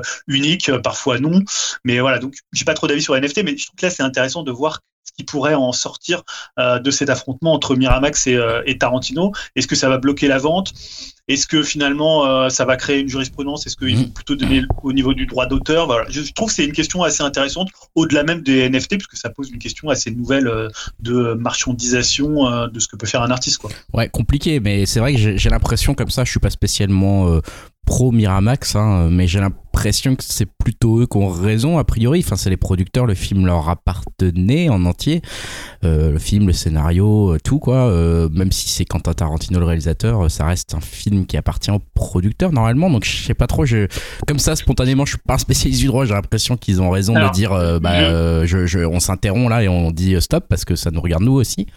en tout cas, ils ont, je, précise, je précise juste que tu vois, en fait, il a le droit de, enfin, c'est-à-dire droit, j'entends pas le, pas le, enfin, le droit dans le sens droit euh, dans le fait d'avoir un, droit juridique de publication du scénario. C'est un droit qui est dans son contrat.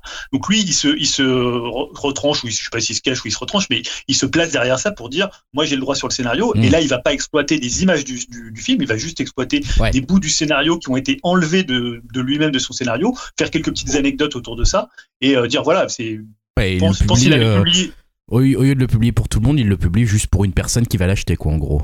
Voilà. Et ça, ça leur pose pas de problème à Miramax. C'est juste ce qu'il pose de problème, c'est qu'il les fasse sans les consulter. Et donc, euh, l'argent de ce qui va aller dans ces NFT-là lui échappe. Après qu'il est publié pour une seule personne, c'est pour le coup le principe des, des NFT. Et ça, je, pense, je veux dire, par exemple, James Bond, ils vont faire des NFT. Euh, enfin, c'est vraiment pour le coup, je crois que c'est Sony qui va faire des NFT spéciales pour James Bond pour exploiter euh, des éléments. Donc, je pense que les, les, majors, les studios, ils vont y aller. Mais ce qu'ils veulent pas, c'est que quelqu'un comme ça, un peu franc-tireur, vienne, bah, vienne gagner l'argent que eux, ils auraient pu gagner compliqué, compliqué, je trouve. Perso, je sais pas si, si, les autres ont envie de réagir à ça, mais Jérémy. Ouais, Après, est-ce que les, les, producteurs ils peuvent en vendre aussi, du coup? Parce que quelque part, euh, à la limite, ils peuvent aussi euh, être euh, en faire leur partie, quoi, quelque part. Après, Miramax, peut-être qu'ils n'ont pas dégainé suffisamment vite pour, pour avoir les leurs et puis en balancer à qui. enfin, après, c'est ce qui est intéressant, je sais pas du tout.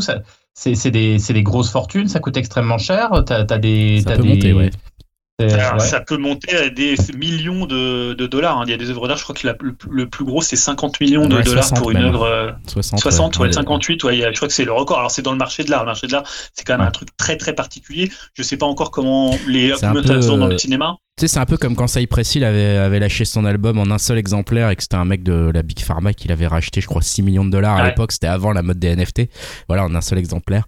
Bah, voilà, ça, ça peut vite monter à des millions, forcément, quand t'as un truc un peu connu, type euh, Cypress Hill ou euh, Quentin Tarantino qui te le fait en un seul exemplaire. Dim, tu voulais ajouter quelque chose?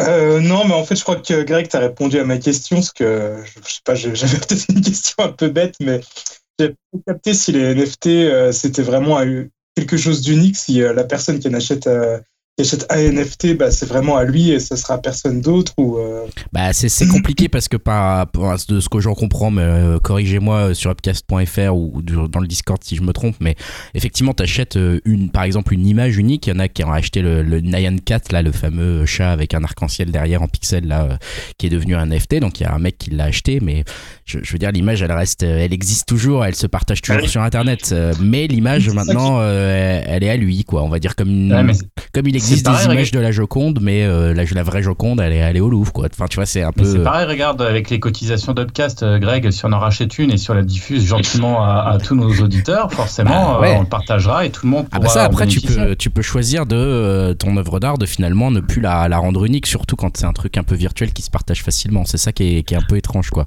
Comme ils auraient pu numériser l'album de Cypress Hill et puis le, le faire diffuser à tout le monde sur, sur Spotify après, tu vois. Je voulais juste te dire par rapport à ce que tu disais, Dim, parce qu'en fait, la question, elle est intéressante, puisqu'on est sur des œuvres qui sont numérisables et reproductibles à l'identique, un peu comme un principe poirolien. Euh, bah, le truc, c'est que finalement, la seule, la seule différence, c'est l'authentification de l'artiste en elle-même qui vaut pour euh, ces sommes-là. Mais après, ouais, comme dit Greg, eh ben, l'image, tu peux la redupliquer à l'infini, et euh, finalement, c'est exactement la même image qualitativement. C'est pas comme une œuvre d'art où tu aurais l'objet euh, là, l'objet numérique, euh, par essence, il est duplicable. Donc, c'est là où est un peu l'arnaque et pour ça que beaucoup de gens gueulent au propos des NFT qui sont. voilà, je comprends que ça pose débat, quoi. Dim, tu voulais rajouter quelque chose avant de passer justement à ta news? Ouais, je voulais juste dire, c'est quand même étonnant que les artistes, on va dire, succombent à cette mode-là parce que ça leur fait quand même une sacrée mauvaise pub. Dans le sens que là, aujourd'hui même, bah, j'ai vu sur Twitter que c'était Serge Tankian, le, chanteur de System of Down, qui allait aussi euh, bah, vendre des, euh, euh, NFT.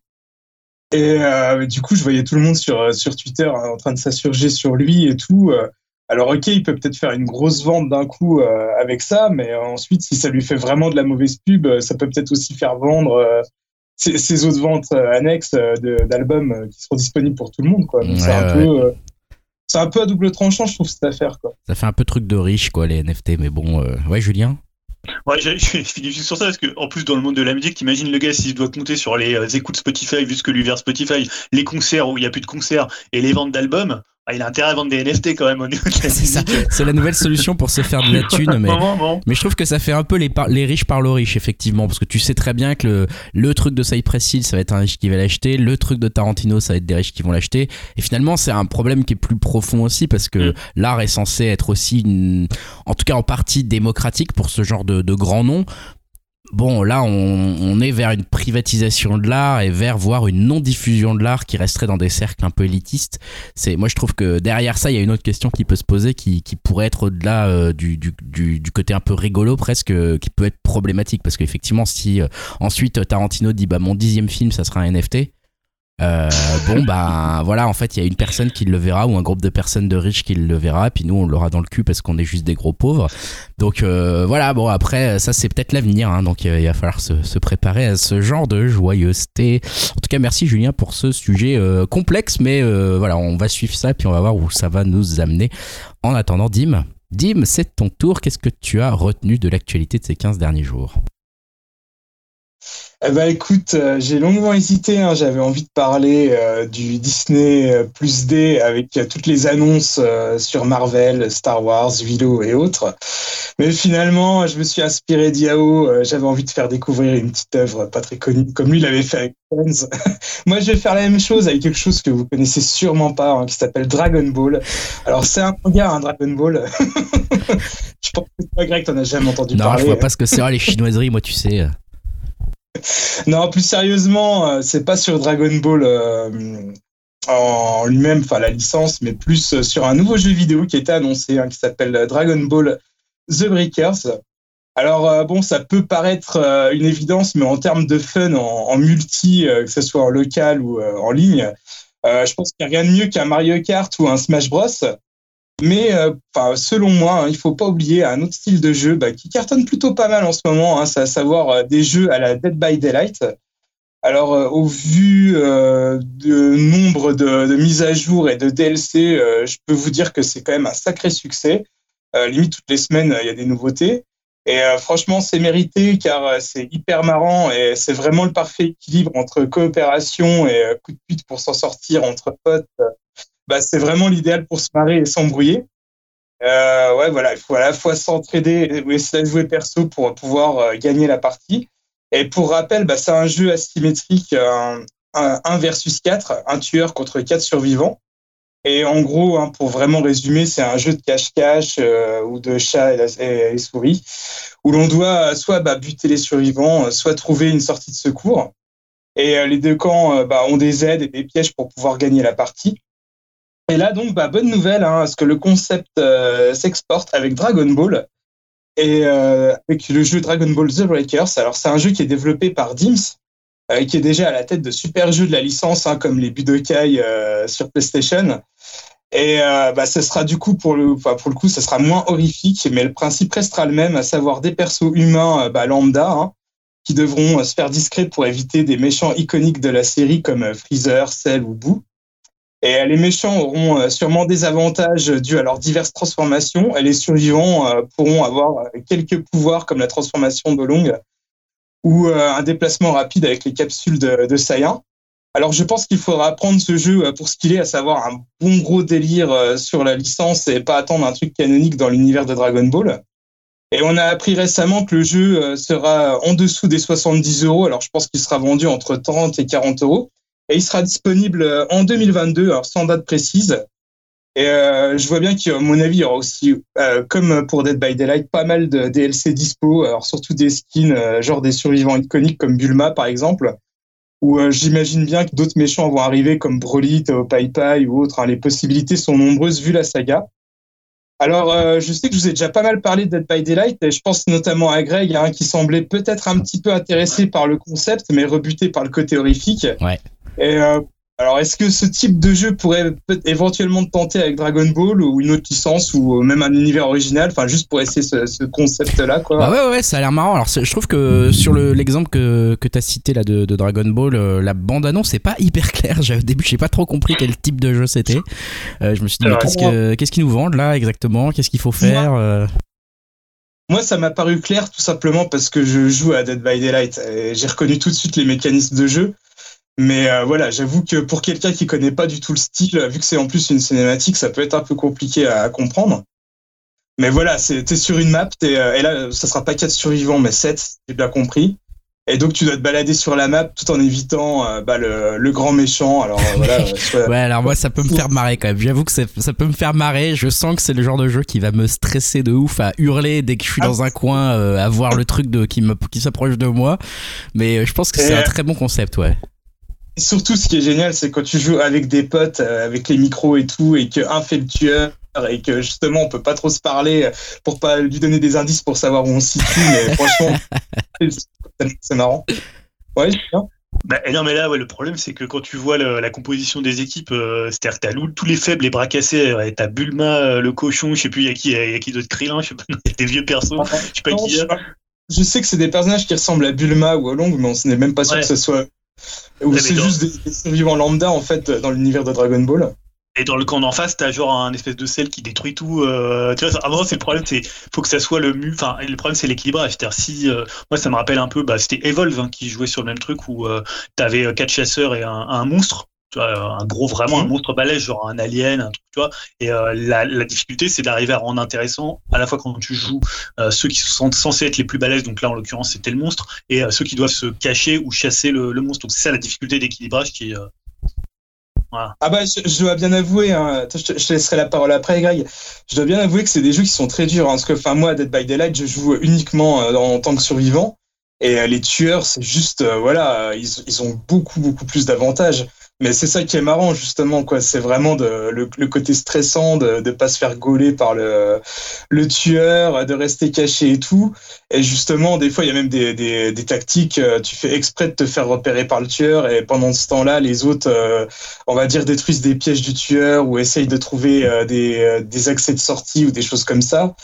Et euh, ensuite, une fois que le tueur euh, te capture, les autres essayent de te libérer, ou soit, soit essayent de te libérer, ou soit euh, t'abandonnent à ton triste sort. Mais en fait, euh, c'était pour ça que je, disais aussi qu'il y avait à la fois un côté d'entraide et à la fois un côté individualiste dans le jeu. Mais euh, il y a quand même toujours moyen de s'en sortir. Alors peut-être pas forcément l'ensemble des survivants, mais euh, voilà, il y a toujours quand même moyen d'a- d'arriver à gagner dans ce type de jeu. Même si c'est très dur, je dois bien l'avouer. Parce que Greg le, le but du jeu quand t'es un survivant, c'est juste de survivre justement. Enfin, tu, tu dois tenir jusqu'à un temps qui se termine avec un décompte, ou alors tu dois justement aller buter celle alors que t'es au long, quoi. Pour Dragon Ball, je sais pas comment ça va se passer, mais je sais que tu dois t'échapper de ce que j'ai vu avec la bonne annonce avec une machine à voyager dans le temps, celle qui est utilisée justement dans l'arc de sel. Et je pense que le but du jeu, ça sera de trouver la machine, de, de pouvoir la réparer, comme dans Dead by Daylight où en fait, euh, bah, tu as des, euh, des générateurs euh, qui te permettent d'allumer de l'électricité pour euh, ouvrir la porte de sortie, où tu vas trouver des générateurs et les réparer sans te faire gauler par le tueur, évidemment. Jérémy Ouais, je, je, je sais pas si c'est le meilleur univers pour ce genre de jeu. Après, pourquoi pas? J'espère que c'est pas euh, comme on en a marre de faire des jeux de plateforme et des jeux de baston puis qu'on sait plus quoi faire avec Dragon Ball, mais qu'on veut sortir quand même un Dragon Ball, donc on met un, on met ce genre-là. Après, euh, pourquoi pas. Si c'est marrant, si ça fonctionne, euh, ça peut être cool. Mais voilà, l'univers, je sais pas si c'est le, le meilleur univers pour ce genre de truc. Il y a peut-être des trucs plus, peut-être. En tout cas, euh, ça venait un peu une deuxième question que je me posais, c'était est-ce qu'il y a trop de jeux Dragon Ball et surtout des jeux de baston, quoi. Et là, au moins, pour une fois, ça a le mérite euh, de proposer quelque chose de différent. hein. Moi, je m'attendais vraiment pas du tout à un style de jeu comme ça pour Dragon Ball, mais euh, je trouve que l'idée, elle est vraiment géniale pour le coup. Bah, t'as vu, t'as vu les ventes des Dragon Ball, là, ils ont annoncé, je crois que c'est 8 millions pour euh, comment euh, Dragon Ball Z, euh, comment il s'appelle, le jeu de combat de ouais, Fighter Z, et Kakarot, il s'est vendu aussi, je crois, à 7-8 millions déjà. Donc, l'inverse, avec Xenoverse, c'est ça à chaque fois, c'est quand même vachement axé sur le, le- la baston Combat. et tout. Ouais. Et là, justement, ça propose quelque chose de complètement différent. Donc, franchement, c'est pour ça que ça m'a a retenu mon attention. Ouais, j'ai trouvé ça très cool en fait dans le principe. Ouais, franchement, il pourrait vendre un SimCity où tu incarnes le père de Bulma et tu fabriques des capsules et des trucs comme ça. euh, Ça marcherait aussi. hein. Ça se vendrait aussi 10 millions ce truc. Donc, euh, je veux dire, c'est Dragon Ouais, Ball, c'est une des licences les plus rentables de l'histoire euh, et encore aujourd'hui. Donc, euh, c'est. Et au, mo- mais au moins ils ont le mérite de pas se reposer sur euh, leur laurier à faire que des éternels jeux de baston. Ouais, c'est bien qu'il de- change un peu. C'est bien qu'il change un peu, effectivement, ouais. Euh, intéressant tout ça. Venez nous dire ce que vous en pensez sur le Discord avant qu'on enchaîne avec la dernière news de la semaine. Euh, c'est Jérémy. Jérémy, qu'est-ce qui t'est resté euh, entre nos deux podcasts dans l'actu? Alors moi, je voulais parler d'un groupe, je sais pas si vous connaissez, c'est un petit peu comme Friends et Dragon Ball, c'est un petit groupe, c'est Radiohead. Elle a la blague à l'infini, quoi. Et euh, donc le 5 novembre ressortait, euh, ressortait hein, bien évidemment, euh, Kid A et Amnesiac euh, dans une édition augmentée baptisée Kid A Amnesia, Kid Amnesia, euh, pour fêter donc les 20 ans du diptyque culte hein, du groupe anglais.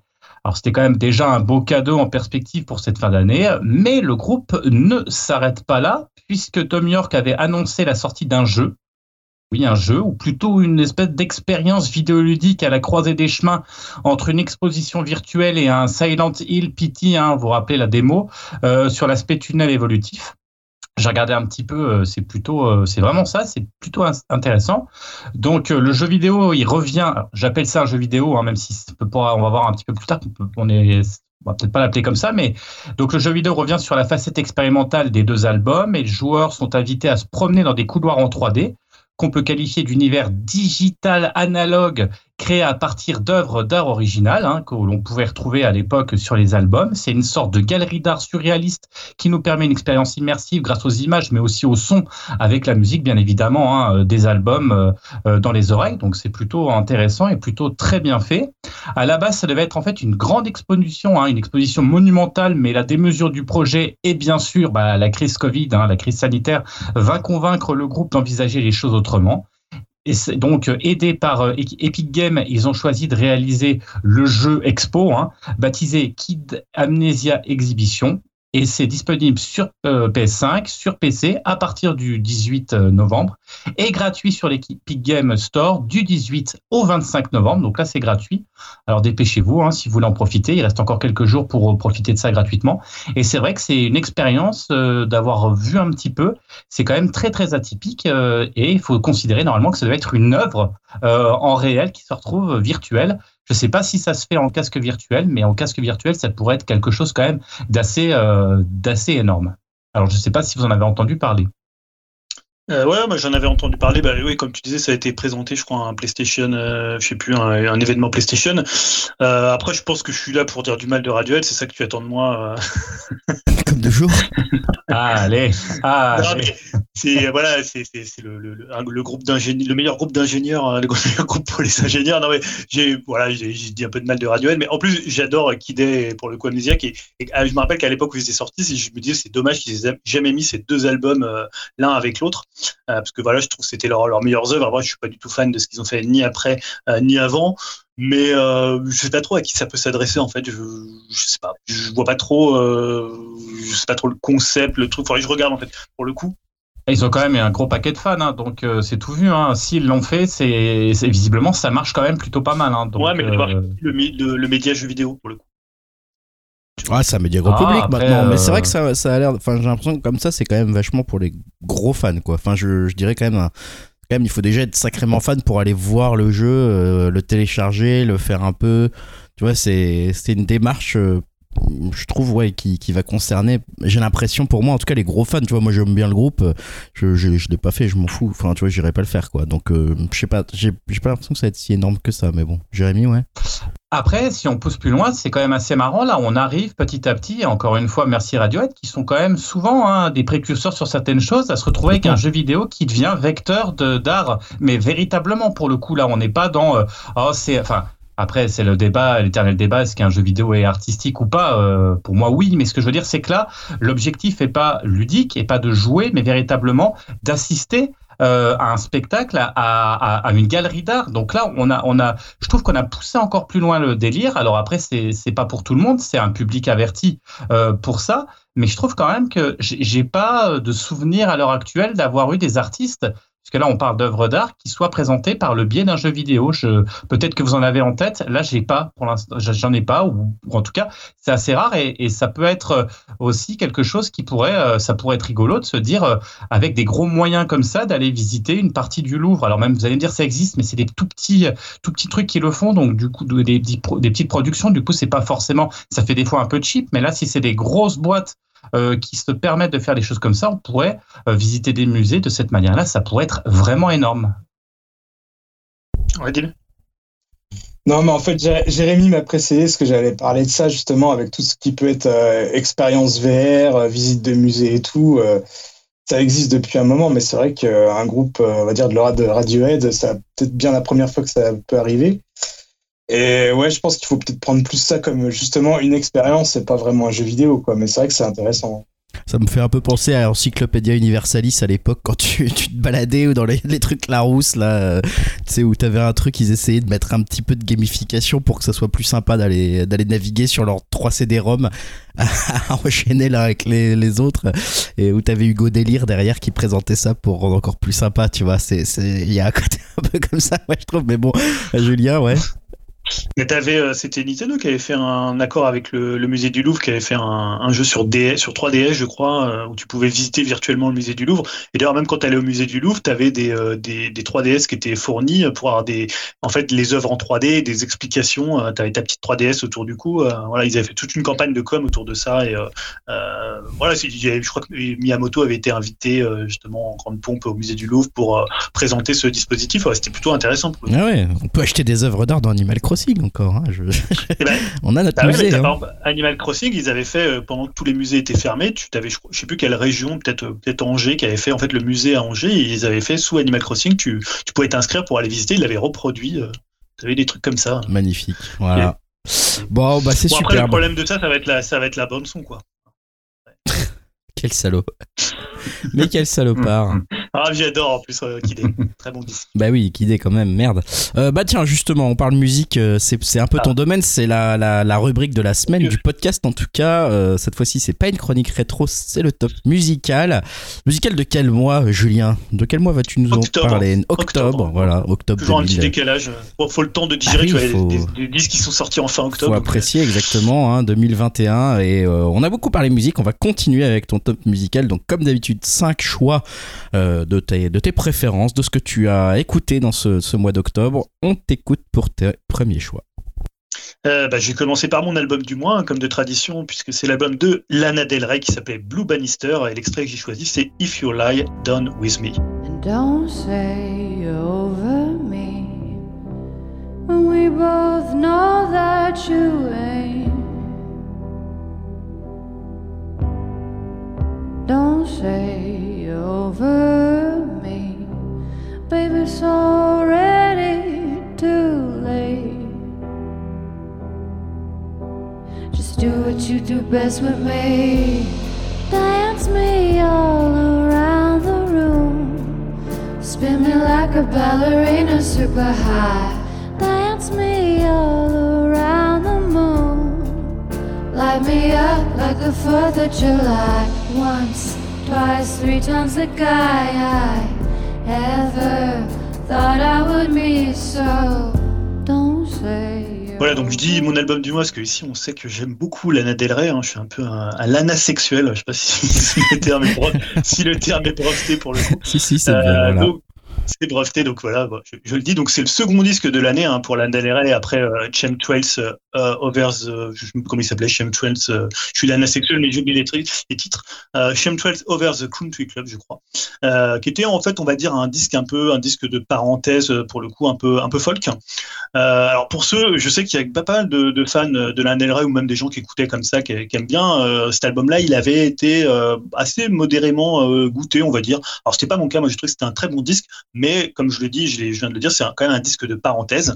Euh, bah, je, pense que Blue Bannister, il sonnera vraiment, où il sonne déjà, puisqu'il est sorti il y a quand même déjà pratiquement un gros, gros mois, euh, comme un retour aux affaires hein, pour euh, celle qu'on peut qualifier de la prêtresse de la mélancolie, hein, euh, qui est d'ailleurs sur la pochette accompagnée de deux molosses, hein, deux bergers allemands. Ça fait un peu porte des enfers avec deux cerbères à sa gauche et à sa droite.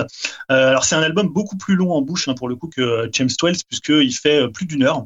je dirais qu'il est, à mon avis, presque aussi important que Norman fucking Rockwell, qui était je pense son meilleur album et un de ses albums peut-être les plus les plus marquants qui était sorti il y a peut-être deux, trois ans, quatre ans, euh, même moins, je pense deux ans, mais pour le coup assez différent. Alors, je trouve qu'il est à la fois moins pop, c'est-à-dire que bah, on a pu Antonov, qui était euh, le producteur des, trois derniers disques, euh, qui est plus présent à la production. Là, c'est, on va dire, c'est un, un parterre de producteurs. Il y en a sept ou huit, hein, c'est assez nombreux. Il y a pas mal de gens qui interviennent sans que ça, ça nuise non plus à la cohérence du disque. C'est parfois bluesy, parfois même country, notamment le, final, ou même un peu bar jazz. Hein. Mais ce qui est, ce qui est assez marrant par rapport à, à Norman fucking Rockwell, c'est que c'est beaucoup plus minimal parfois beaucoup plus dépouillée, et en même temps, je trouve qu'elle a beaucoup plus d'envolée vocale assez, assez lyrique. Elle chante un peu différemment. Euh, euh, je trouve qu'il y a quelque chose de, bah, de très honnête, de très touchant. Je pense que c'est son album le plus, euh, peut-être le plus touchant, parce que c'est celui qui est peut-être le, où elle se lâche le plus, en fait, dans son chant. Il y a une liberté, une variété, je pense qu'elle avait jamais atteint.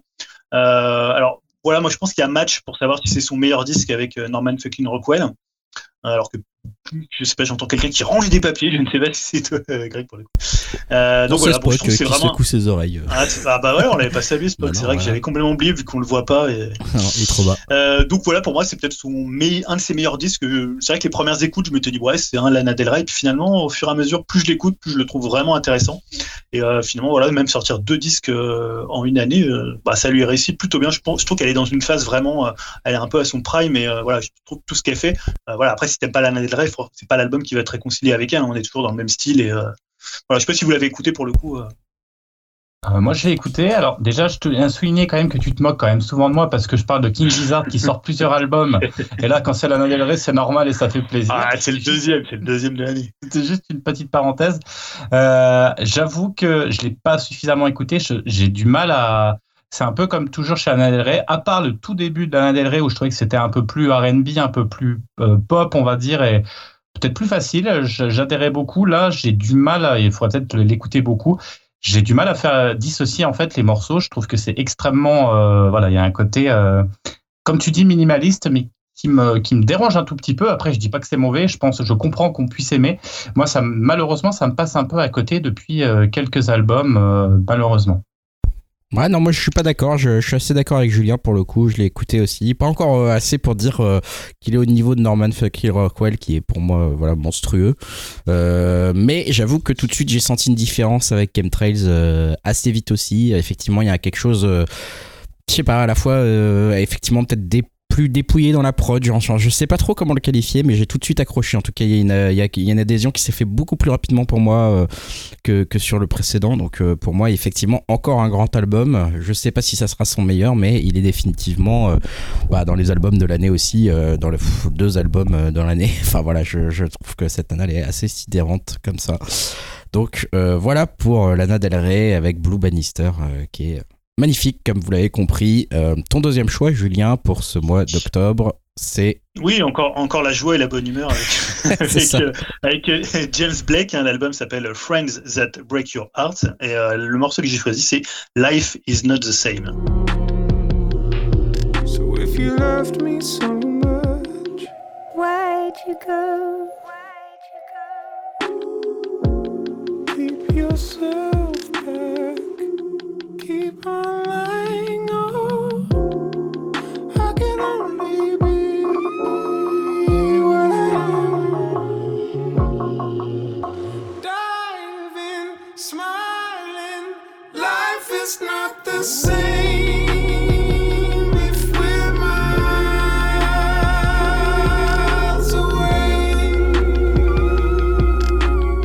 Euh, bah, donc le cinquième album pour l'anglais euh, James Blake. Alors je sais pas si c'est nécessaire de le présenter. Hein. C'est, euh, je pense qu'il avait surtout marqué à l'époque avec son premier album qu'il avait imposé.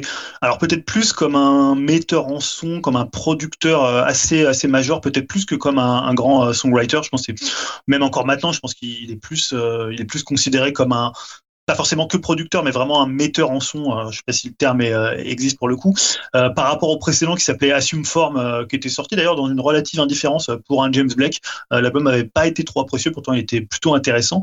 bah, celui-là, Friends That Break Your Heart, c'est un disque à la fois, je trouve, plus étrange, plus nu, plus expérimental aussi, tout en étant, ce qui est assez paradoxal en fait, c'est que c'est assez direct mélodiquement. Là, le morceau que j'ai passé, on dirait presque du JJ Johansson euh, bonne époque, c'est-à-dire euh, à Poison et morceaux, euh, les morceaux, les albums d'avant, comme s'il avait encore dépouillé son son, alors que honnêtement, ça reste hyper produit. Hein, c'est même extrêmement produit. C'est, mais en même temps, je trouve qu'il arrive à un équilibre entre grosse production où tu te dis ouais voilà tu, tu sens qu'il y a chaque son il est pesé il est produit et en même temps quelque chose d'assez direct et d'assez touchant euh, moi, voilà, je, trouve que c'est vraiment un disque superbe. Euh, je disais, bah, la production, évidemment, elle est, elle est, elle est euh, vraiment parfaite, fascinant, un peu, tu vois, comme ce que, que fait The XX, où c'est toujours produit vraiment, vraiment scalpel. Mais aussi, je trouve son écriture, son interprétation, je trouve qu'il n'a pas eu peur d'aller dans un style qui est peut-être un peu plus casse-gueule, qui est une soul blanche, par, parfois un peu du, du R&B. Il chante très en avant, enfin, sa voix est mise très en avant. Il y a ce côté de presque de se dévoiler, d'être, il y a une espèce d'impudeur comme ça euh, entre guillemets euh, et il se cache pas vraiment dans le, derrière la production alors que paradoxalement c'est un producteur et c'est un disque de, son. Et je trouve qu'il arrive vraiment à trouver l'équilibre. Tous les morceaux sont pas aussi bons les uns que les autres mais je trouve qu'il y a toujours une idée une trouvaille sur, sur chaque titre euh, qui, qui, font que voilà moi je trouve que c'est un album qui, qui à la fois me touche et euh, je trouve que même en termes de mise en son je trouve hyper intéressant. Comme tous les James Blake mais encore plus là et je trouve que c'est au service des chansons ça, c'était pour ton deuxième choix. Je sais pas si Jérémy, tu, tu voulais y réagir. Ouais, c'est marrant parce que du coup, j'avais lu ça. Je trouvais, moi, ça m'a vachement fait penser à Bon Hiver. Et, en fait, euh, j'ai lu qu'ils ont eu des collaborations et qu'ils ont bossé ensemble. Et d'ailleurs que James Blake euh, a été vachement influencé aussi par Bon Hiver. Et, et c'est pour ça que j'avais beaucoup de similitudes avec un côté presque plus, euh, plus dark quand même chez lui. chez James, plus, ouais, plus, torturé. Comment? Plus torturé, exactement, plus torturé. Du coup, pour moi, plus sympa. Et l'album-là, j'ai trouvé hyper réussi euh, pour le coup à ce niveau-là. Un, espèce de bon hiver, mais, mais qui est beaucoup plus dark, on va dire. Et c'est top. Troisième choix. Euh, ouais. Troisième album, c'est Clinic. L'album s'appelle Fantasy Island et le morceau que j'ai choisi, c'est Refractions in the Rain.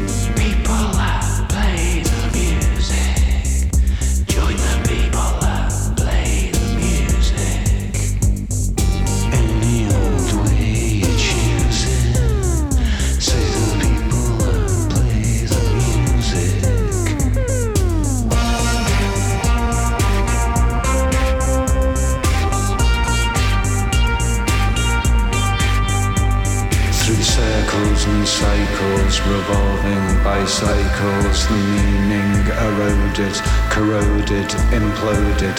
The words are not written, the words are no longer. The words you have read are smitten with wonder. Euh, donc bah, Clinique, je sais plus le combienième album en fait, euh, en fait de Clinique qui viennent de sortir parce que honnêtement, euh, ils existent depuis le milieu des années 90. Ils ont commencé à sortir des albums, je crois fin 90, début 2000. Moi, je les ai découverts à ce moment-là avec notamment trois maxi qu'ils avaient réunis dans un seul disque et le très bon Walking with Z. voilà, donc c'est un groupe anglais. Aujourd'hui, ils sont plus que deux membres de, de, de la, la, formule originale et je trouve que c'est vraiment un groupe qui a su rester bah, à la fois passionnant et pertinent, ce qui n'est pas le cas de tous les groupes des années 2000. Hein, je pense même à un groupe qui était, que moi j'aime plutôt comme les Liars, euh, qui a eu, je trouve, quand même du mal à, renouveler la formule. Euh, aujourd'hui, je les rapprocherai un peu pour euh, ceux qui les connaîtraient pas. Bon, il y a un coup, on a passé un cours extrait, mais sur ce disque-là, il y a un peu ce côté un peu au niveau du son et de la folie de Fat White Family, euh, je pense notamment à des morceaux comme Take a Chance ou euh, The Lamplighter, euh, et un peu ce que faisait, ce qu'ils avaient fait avec Insecure Man, c'est-à-dire ce côté assez fou mais assez contenu quand même. Ouais, c'est pas non plus une folie, c'est pas une folie punk, c'est plutôt une folie assez froide. je trouve qu'il y a un côté, t'as as presque l'impression que c'est ils ont recruté Joe Strummer un peu halluciné comme ça, qui se mettrait dans le train fantôme de, de Suicide pour une fête foraine sous acide. Il y a beaucoup de, travail au niveau de la compression du son, au niveau des effets. Euh, qui est que moi je trouve hyper intéressant. Euh, alors ce qui est assez marrant, c'est que c'est un disque qui est pour le coup, comme souvent chez Clinique, assez ironique, et en même temps ils l'ont présenté comme étant un disque ultra positif, ultra good vibe, une espèce de truc un peu, euh, un peu disco, euh, funk pour danser. Alors bon, Ça je ne pense que c'est pas. une blague. Ouais. Alors, il y a des trucs, il y a des, un peu comme c'est chez Suicide, hein, je parlais de Suicide, mais Suicide avait ce côté aussi où on prenait un beat, tu vois, presque disco, et on en faisait, on le ralentissait ou on l'accélérait, et on en faisait quelque chose de, bah, une espèce de danse un peu, un peu mortuaire, tu vois. Donc, je pense qu'ils ont ce côté-là. Moi, je trouve quand même l'album hyper anxiogène sous ses dehors, quand même, avec euh, des instruments peut-être un peu plus, euh, euh, euh, je sais pas, presque, on dirait presque à Hawaï. En plus, ils utilisent ce truc de, c'est l'île fantastique, hein, Fantasy Island, donc euh, le- la série qu'on avait quand on était petit. Mais tu vois, moi, je trouve ça quand même, des fois, ils sont plus proches de Joy Division que de la compagnie créole, quoi. Complètement, ouais. Et euh, voilà, et je trouve que oui, parce qu'il y a du disco dedans, mais il y a un groove, mais c'est un groove vraiment qui est concassé, qui est broyé en fait par l'électronique et par la production. Et euh, voilà, moi je trouve qu'il y a toujours un truc angoissant, assez inquiétant dans tout ce qu'ils font. Même là, le morceau que j'ai passé, euh, voilà, où ils répètent comme des trucs un peu comme des mantras.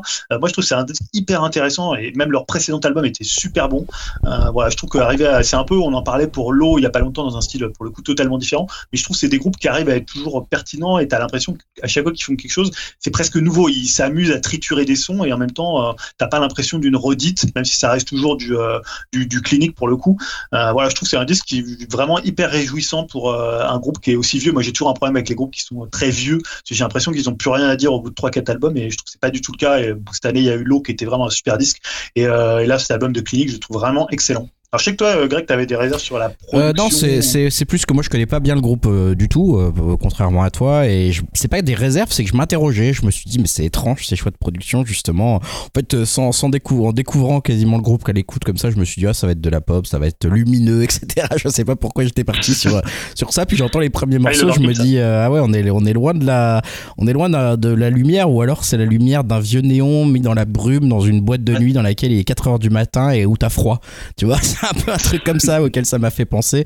Et, euh, et c'est vrai que cette réverbération un petit peu de certains sons ou de la voix ou d'un, ça crée comme un écho d'inquiétude à des chansons qui auraient pu être euh, effectivement peut-être joyeuses dans un autre univers et, qui finalement euh, deviennent par cette production inquiétante presque, en tout cas entêtante et, un peu comme des spectres de, chansons quoi. Y a, mais, mais dans le bon sens quoi, qui viennent te hanter un petit peu.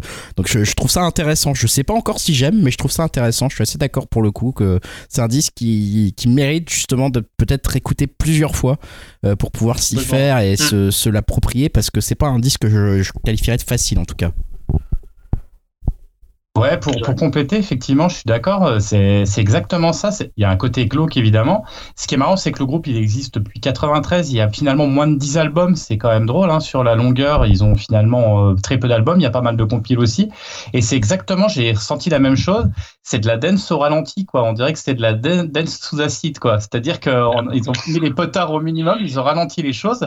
Et tu parlais, euh, enfin, moi, il y a, il y, a, y a presque un côté cure, euh, époque pornographie, quoi, avec ce côté euh, où tu as l'impression que tu pourrais faire danser si tu accélères un petit peu le, beat, mais finalement, tu restes comme ça. Et, euh, ouais, c'est une expérience, c'est vraiment une expérience. Et ce qui est marrant, c'est que c'est le contraire presque de la pochette qui est plutôt lumineuse et colorée. Et quand on arrive à l'intérieur, euh, tout est là pour, euh, que ça soit la fête. Et en fait, c'est la fête qui est, qui est un peu, c'est ça, c'est de la dance au ralenti. C'est vraiment une expérience. Ça, c'était le quatrième, euh, troisième choix, pardon, clinique. On va passer à ton avant-dernier choix. C'est Vanishing Twin, dont on a déjà Ouais, passé un morceau, je crois, ici. Ah bon? Non, il me semble. Je croyais qu'on avait passé un morceau oui. une fois en fin de, pod- en fin de podcast. Mais je Ah, me trompe peut-être, j'ai- Non, mais c'est possible. hein. L'album s'appelle Uki Geku. Euh, L'extrait que j'ai choisi, j'espère que j'avais pas déjà passé ce morceau, c'est Phase 1 Million.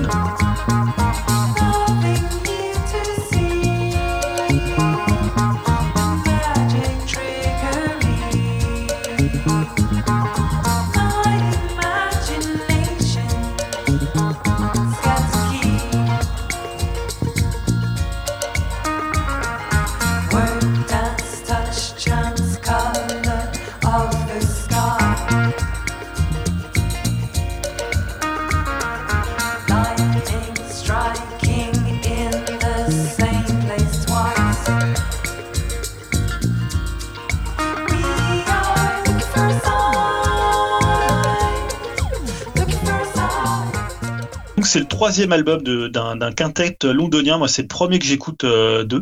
Euh, alors, vraiment, c'est un disque que je trouve assez éto- étonnant parce que c'est un disque de pop psychédélique, euh, comme il en sort pas mal. Mais je trouve qu'il commence. Alors, c'est assez marrant parce qu'il y a plusieurs. Presque plusieurs périodes dans le euh, dans, dans l'album. Ça commence un peu comme du euh, du Kaja Bonnet hein, pour ceux qui connaissent euh, cette chanteuse euh, californienne à la voix voilà très très très profonde bah, un peu comme la chanteuse de de Vanishing Twins qui s'appelle Cathy Lucas. Euh, c'est d'ailleurs moi ce qui a attiré mon attention la première fois que j'ai écouté. Je me suis dit voilà où la voix qu'elle a voilà c'est à la fois presque aérien et en même temps extrêmement profond. Le deuxième morceau là que j'ai passé t'arrives presque dans une virée un peu afrobeat un peu fait, un peu fait la et après bah, ça part assez loin dans des délires sonores il délaisse presque le format chanson pour euh, une abstraction assez étonnante je pense à The Organism et euh, ou euh, presque un free jazz de Kermesse avec une cou- Cucina, je sais pas comme ça se prononce. Euh, Il y a aussi un peu de Dead Can Dance, il y a un peu cette manière de se faire s'accoupler bah, le, le- tous les styles un peu de, de world music. Je pense au, mo- au morceau Wider Than Itself. Et euh, voilà, c'est toujours assez surprenant, même si je trouve que parfois le disque, bah, il se perd un peu et il peut te perdre un peu quand il part dans des trucs euh, un peu free jazz, dans des trucs du son pour le son où il délaisse un peu les morceaux. Mais je trouve qu'ils arrivent toujours à rattraper ça, notamment par la voix de, de, de Cathy Lucas. Euh, voilà, moi c'est un album qui m'a vraiment surpris. En plus, voilà, il y a beaucoup d'influences afrobeat que moi j'aime beaucoup en, en, tant que fa- en tant que fan de, de Fela Kuti. Donc évidemment, ça me parle assez rapidement. Euh, voilà, je trouve c'est un super disque euh, de, de pop psychédélique. Voilà, je n'ai pas grand chose à dire, à dire d'autre. Je sais pas si vous l'avez écouté, euh, si Jérémy tu l'as écouté, je te l'avais conseillé. Je me suis dit ça pourrait te plaire. Bah, moi aussi, j'aime beaucoup l'afrobeat, euh, Fela Kuti et, et, et d'autres, euh, bien sûr. Euh, on sent les, les influences. Euh, encore une fois, c'est un petit peu, c'est ce que je t'avais dit en off, c'est que c'est des super beaux albums, euh, mais ça sent l'automne et un peu la mélancolie. C'est-à-dire que là, c'est pareil. C'est-à-dire Un que peu moins. Peut-être un peu moins, mais on sent quand même qu'on n'est pas dans de l'afrobeat euh, hyper dansant, hyper joyeux. C'est vraiment, on a pris les bases, on a pris les mimiques et les tics de, l'afrobeat pour, pour vraiment tout désosser et, et l'intégrer dans un truc, vraiment un style qui leur est propre quand même. Et c'est ça qui et c'est ça que je trouve bien fait. C'est vrai qu'il est euh, pareil, c'est un album qu'il va falloir écouter plusieurs fois pour vraiment en sortir la substantifique moelle, je trouve, vraiment, parce qu'il n'est pas forcément évident et pas forcément facile d'accès. Mais une fois qu'on a bien saisi les, les mécaniques, les tics de, de langue, euh, enfin, euh, les figures de style, il est vraiment hyper joli. Je trouve, ouais, je trouve que c'est un super album. Super, et dernier choix. Bah non, j'ai pas de cinquième choix parce que mon cinquième C'est c'était voilà, euh, Pharaon de que Winter, dire. Forêt, pour rester dans une ambiance automnale. Alors je vais pas redire euh, tout le bien euh, que je pense de l'album, mais si finalement on n'a pas tant parlé que ça de l'album, enfin on a parlé de l'album, mais on n'a pas forcément donné nos avis pendant qu'on interviewait Maxime. hein, C'est toujours un peu gênant de dire ton album il est pourri ou ton album est génial. Alors je trouve que c'est un super disque de à la fois de chansons françaises et en même temps ça va, je trouve au-delà de ça.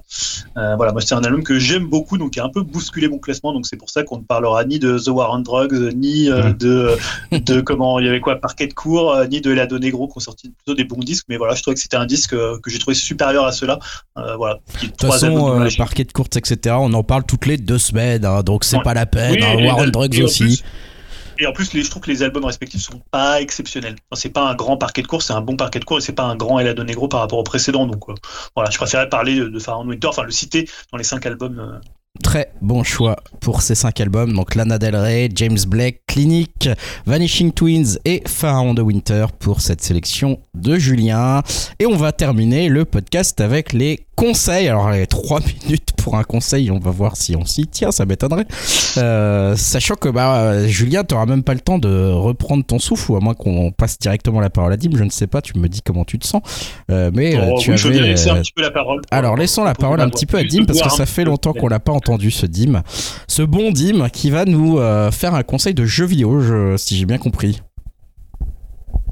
Ouais, exactement. Je vais vous parler de Dark Pictures House of Ashes. Alors, c'est devenu une vraie tradition pour moi au moment d'Halloween. hein, c'est euh, bah, voilà, de jouer à Dark Pictures. euh, et euh, on va dire celui de cette année, bah, on a eu droit vraiment à un très bon cru avec House of Ashes. Et pour moi, c'était peut-être même le, même, le meilleur de la série pour l'instant. Alors pour rappel, les jeux euh, Dark Pictures, c'est euh, des jeux anthologiques, donc euh, c'est toujours la même formule, mais avec une histoire différente à chaque fois. Et euh, bah, c'est du jeu narratif à la Heavy Rain ou alors euh, bah, du même studio, Supermassive Games, euh, Until Dawn. Et euh, comme je disais, bah, c'est sûrement celui que j'ai préféré, car pour moi, c'est le mieux rythmé, il enchaîne bien les moments d'action et d'horreur. Et euh, c'est d'ailleurs, je pense, facilement le plus, flippant euh, des trois qui sont déjà sortis. Euh, on, est vraiment accroché à la manette et euh, ça n'a jamais été pour moi autant stressant de, de perdre ou pas ces personnages. je trouve que la tension, elle s'arrête jamais. Et euh, c'est également le jeu bah, dont l'histoire m'a euh, le plus plu. Alors ça se passe pendant la guerre d'Irak, pendant euh, on va dire une grosse scène de guerre entre Américains et Irakiens, et les deux camps euh, sont ensevelis sous un ancien temple sumérien rempli de statues de Pazuzu, et forcément ça tourne mal. Et euh, je peux vous dire que c'est rempli de créatures bien dégueulasses et autres joyeusetés qui font bien bien flipper. Et euh, l'histoire euh, tourne euh, assez vite au cliché bah, des anciens ennemis qui deviennent alliés contre un adversaire encore plus puissant. Mais pour ce type de jeu, bah, c'est vraiment intéressant et ça offre une grosse dynamique de jeu et surtout que c'est quand même pas rempli de pas mal de rebondissements. Et euh, surtout, bah, je l'ai déjà dit, mais euh, la plus grosse force de la licence, bah, c'est de pouvoir y jouer euh, à plusieurs en ligne ou en local, euh, où chaque joueur interprète un personnage de ces films interactifs. Et euh, je parlais de Dead by Daylight, mais euh, là aussi, c'est bien, c'est vraiment à la fois bien marrant, mais aussi frustrant, car on doit faire également, on va dire, avec les, le choix et potentiellement les erreurs des autres. Et euh, bah, comme d'hab, hein, vu le nombre d'em- d'embranchements possibles, les différentes façons de jouer bah, en solo ou à plusieurs, bah, ces jeux, euh, même avec leurs euh, 4-5 heures de durée de vie, bah, je trouve qu'ils ont vraiment une très très grosse euh, replay value. Et euh, bah, tel un film du MCU, bah, le jeu se termine toujours avec une scène post-générique pour présenter le suivant. Et euh, bah, là, ça fait encore envie. hein. L'année prochaine, on aura le droit à une ambiance à la Seven, euh, mais encore, euh, j'ai l'impression, en bien plus glauque.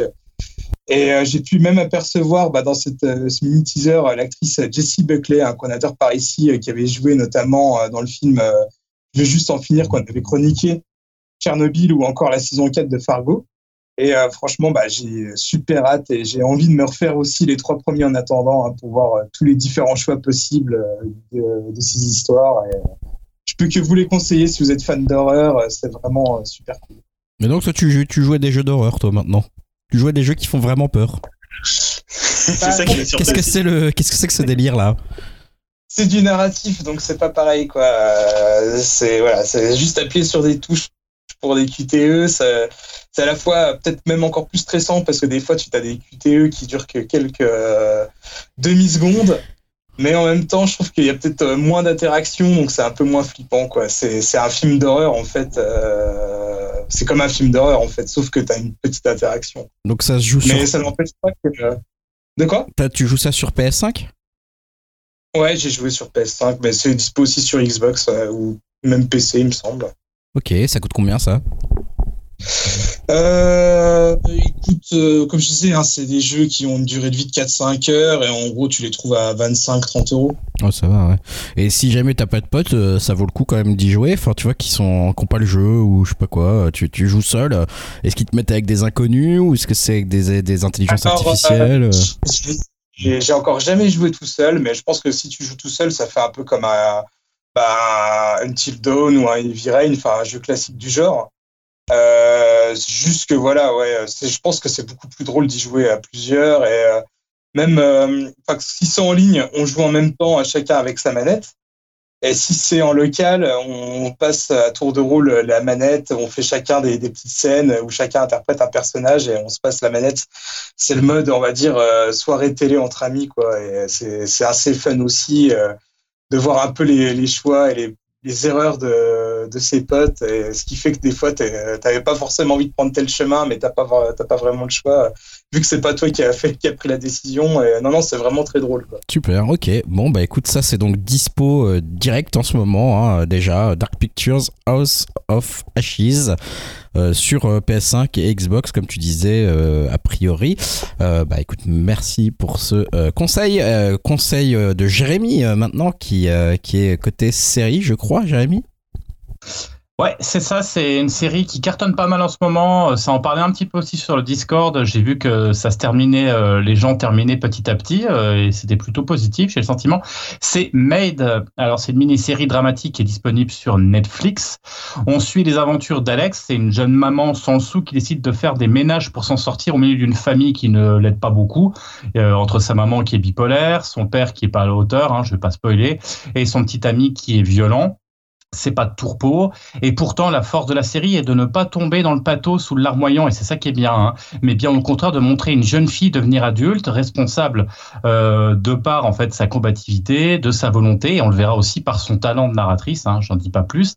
Et c'est pas gagné car euh, début d'Alex et les débuts d'Alex sont difficiles. Elle est complètement larguée. Elle est pas aidée par un système social qui lui fait pas de cadeau d'ailleurs.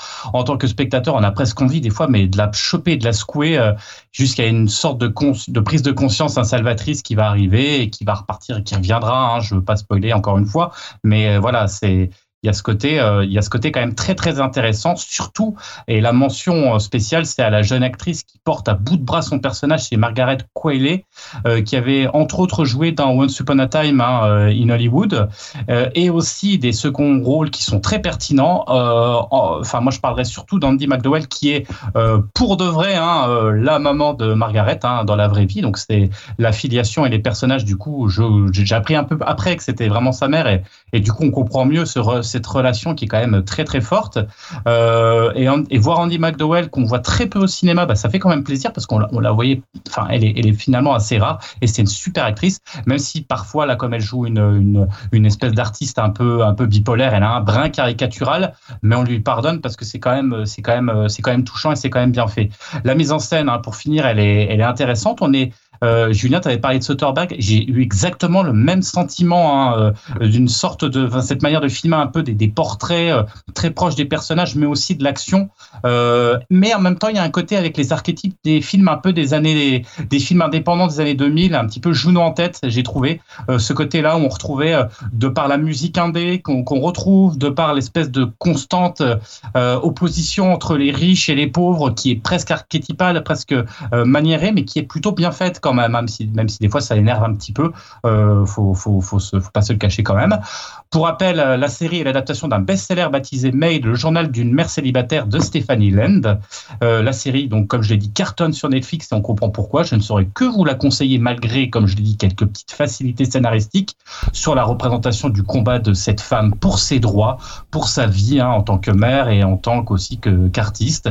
Et on en, tiendra pas rigueur. C'est pour finir l'année, je trouve excellente mini-série. Merci Netflix. On critique beaucoup, mais je trouve qu'on peut trouver quand même pas mal de pépites et qui cartonnent en plus. Bah ouais, ouais. Euh, Julien, ouais, tu voulais euh, intervenir Ouais, parce que je suis en train de la regarder aussi actuellement et pour le coup, je trouve que c'est une très très bonne série.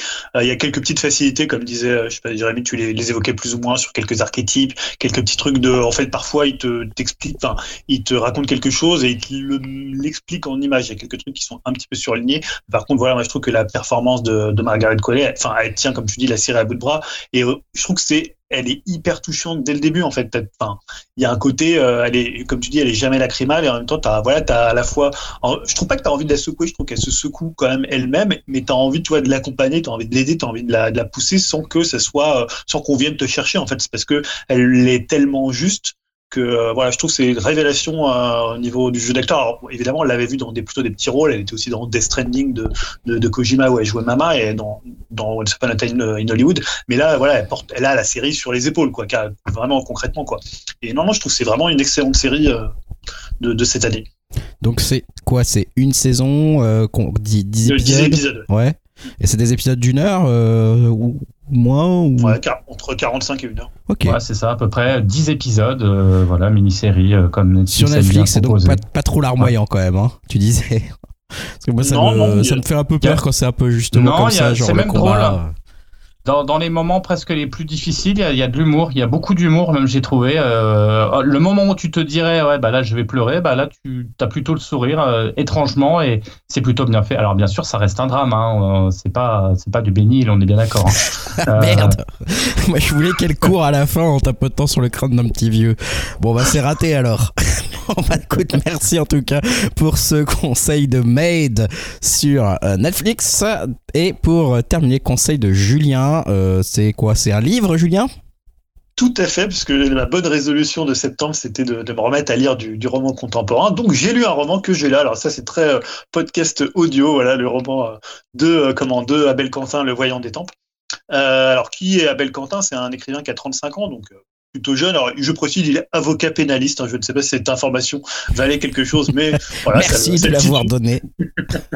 Euh, en fait, il avait publié un premier roman en 2019 qui s'appelle Sœur, hein, qui était, alors moi je l'ai pas lu pour le coup, mais de ce que j'en ai lu, c'était un thriller euh, politique sur la radicalisation islamiste. Et là, en fait, il revient, euh, donc il est revenu puisque le livre est sorti au, lors de la rentrée littéraire de septembre, euh, avec Le Voyant des Tempes. C'est un roman, je dirais, qui est euh, mi-social, mi-moraliste, mi-sérieux, mi-satirique. Alors pense pas mal en lisant à, à, à Welbeck ou à Philip Ross, euh, mais aussi à pas mal de romans avec des anti-héros. hein. Je, je préciserai euh, justement le anti-héros qu'il a choisi, mais euh, à tous ces romans avec des anti-héros comme Fante euh, quand il fait des Bandini ou comme euh, J.K. J.K. Toole quand il faisait avec c'était Ignatius, hein, je crois, dans la conjuration des, des imbéciles, je me rappelle plus de son nom de famille, euh, notamment pour ce côté, notamment dans toute la première partie, la, veine humoristique. Donc le pitch, pour le coup, c'est un personnage qui s'appelle Jean Roscoff, qui est un universitaire euh, alcoolique et, euh, et retraité. Donc ça, c'est le premier truc, premier truc qui est assez marrant, c'est d'avoir un écrivain de 35 ans qui choisit un personnage qu'on a euh, donc 65-70, hein, puisque c'est un prof à la retraite.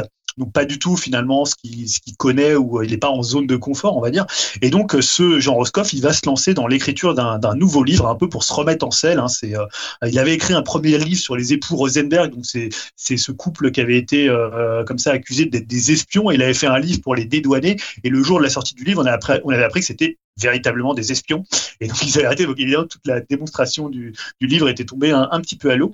Et Le Voyant des Tempes, en fait, c'est un essai sur un poète américain euh, fictif, hein, pour le coup, là je le précise, euh, qui est assez méconnu à l'intérieur du livre, donc dans la méta du livre, qui s'appelle Robert Willow, et qui en fait s'est tué en volant dans l'Essonne à Étampes. hein. c'est pour ça que ça s'appelle Le Voyant des euh, au début des années 60. En fait, ce qui est assez amusant, là je le présente comme ça, ça peut paraître un peu chiant, mais c'est un livre qui est hyper drôle. En fait, c'est une radiographie euh, plutôt fine, plutôt maligne de notre époque. Et surtout, moi, ce que j'aime bien, je parlais d'un roman moraliste parce que c'est un roman qui analyse vraiment euh, notre euh, notre époque et enfin le, côté contemporain. C'est pas du tout un livre qui va nous parler de ce qui s'est passé il y a 30 ans, il y a 40 ans, il y a 50 ans, puisque en fait, ça va parler de l'antiracisme des réseaux sociaux, de la cancel culture, de l'appropriation culturelle, de la forme de, polémique incessante qui peut exister sur ces Alors, je veux pas trop spoiler en fait, mais disons qu'il va y avoir dans le bouquin une omission euh, dans le traitement euh, du sujet que, que Roscoff va faire de ce, de ce poète euh, américain qui va déclencher une tempête médiatique. Donc, je spoil pas l'élément principal pour garder ce voudrait le lire pour garder un peu le, le, côté le côté frais du, twist, même si peut-être c'est écrit sur la quatrième de couverture. Je ne sais pas comment ils ont essayé de le vendre. Et voilà ce que je trouve intéressant dans le personnage de Jean Roscoff. Donc déjà, je disais c'est un retraité, ça a déjà une, une- un intérêt de faire un personnage qui est un peu éloigné de l'auteur, euh, qui est donc, je disais, divorcé, qui a une fille qui sort avec une, autre fille qui pour le coup est très euh, ouais, c'est que c'est pas du tout un type de droite. On pourrait se dire bah il va utiliser comme ça quelqu'un qui va s'opposer euh, qui va se- s'opposer au wokisme. Et en fait pas du tout parce que euh, le personnage de, de comment de, de Jean Roscoff c'est un pur produit en fait de la gauche mitterrandienne. C'est un militant qui a fait la marche des beurs qui côtoyait Julien Drey qui côtoyait Harlem Désir. Et donc pour qui en fait la lutte antiraciste bah, c'était hyper important et qui aujourd'hui en fait il comprend plus comment ça fonctionne et pourquoi il est mêlé à cette, euh, histoire de, de, de, racisme. Voilà, je- j'essaie de pas trop spoiler, mais il y a un truc autour de ça. Et euh, en fait, il comprend plus du tout comment fonctionnent euh, bah, les nouveaux, on va dire, garants à la fois de, bah, de, la gauche, de l'antiracisme. Et euh, ce qui, voilà, s'arrêter quelqu'un qui, voilà, qui est de droite, qui a toujours été droite, c'était finalement moins intéressant parce que là, tu opposais en fait deux camps. Et euh, voilà, et même en tant que lecteur, on va se demander à chaque fois si la faute vient de lui, ce que la faute ou la tâche, hein, j'ai envie de dire pour employer une expression à la, à la Ross, euh, vient de lui ou si finalement c'est l'époque qui marche sur la tête sur ces sujets-là. Et donc voilà, ce que je dis, c'est ce que je disais, c'est un portrait de la société à l'heure des réseaux sociaux. Et finalement, c'est une société qui se comprend plus puisque le mode d'expression bah, de cette société, c'est l'injure permanente, c'est la défiance envers une pensée qui peut être différente et qui est surtout qui est résumée en très peu de caractères, qui cherche en fait le, buzz, euh, qui cherche en fait bah, la machine médiatique qui s'emballe quand il y a la moindre polémique pour après passer à autre chose et discréditer. Il y a notamment des phrases du discours euh, de, de, Camus euh, dans les années 40 qui, je sais plus comment ça va être ce bouquin, qui est un, voilà, oui justement il presque il décrit presque ce qui va se passer avec euh, avec les réseaux sociaux, c'est assez intéressant. Et euh, alors pour le coup, c'est pas du tout un roman théorique, hein, c'est vraiment un roman alors moraliste au sens au sens je disais de Welbeckien ou même balzacien, avec l'idée bah, d'observer la façon dont les contemporains peuvent vivre, les manières de fonctionner, les gens d'époque, les travers, un peu les us et les coutumes. Mais en même temps, bah, c'est un livre qui est hyper drôle, qui est hyper incarné, parce qu'il y a des vrais personnages, et je pense au personnage de Roscoff, à sa femme euh, qui est plutôt une battante, à sa fille aussi, euh, Léonie, au personnage de Jeanne, qui est voilà une ultra féministe. euh, voilà, wokiste plus wokiste que, que, que ce que tu pourras voir. Et il y a beaucoup d'humour. Euh, c'est pour ça que je voulais lire quand même un, extrait, parce que sur la littérature, c'est bien de dire. Alors, je vais lire un court extrait, euh, si je retrouve ma page. Euh, là, j'ai choisi un, passage assez court, mais c'est plus pour montrer le style de, de, Abel Quentin. C'est voilà, ça vous parlera pas, for- pas forcément. Encore que pour le coup, là, vous allez voir qu'il y a un, petit élément qui résume assez bien le, bouquin. Donc, il écrit. Donc, c'est euh, un livre à la première personne. hein, c'est Jean Roscoff qui parle. Il écrit Je roulais, apaisé. J'imposais ma volonté en gestes experts et secs à la bagnole. Oui, j'étais le propriétaire et le conducteur de cette Toyota Prius et je me foutais royalement de la condescendance des autres. Peut-être Jeanne avait-elle raison, peut-être étais-je un connard blanc hétéronormatif, un beauf romantique barésien épris de verticalité et de rapport de force, résidu antique d'une société inégalitaire et violente, et quand bien même je m'engageais sur l'A77.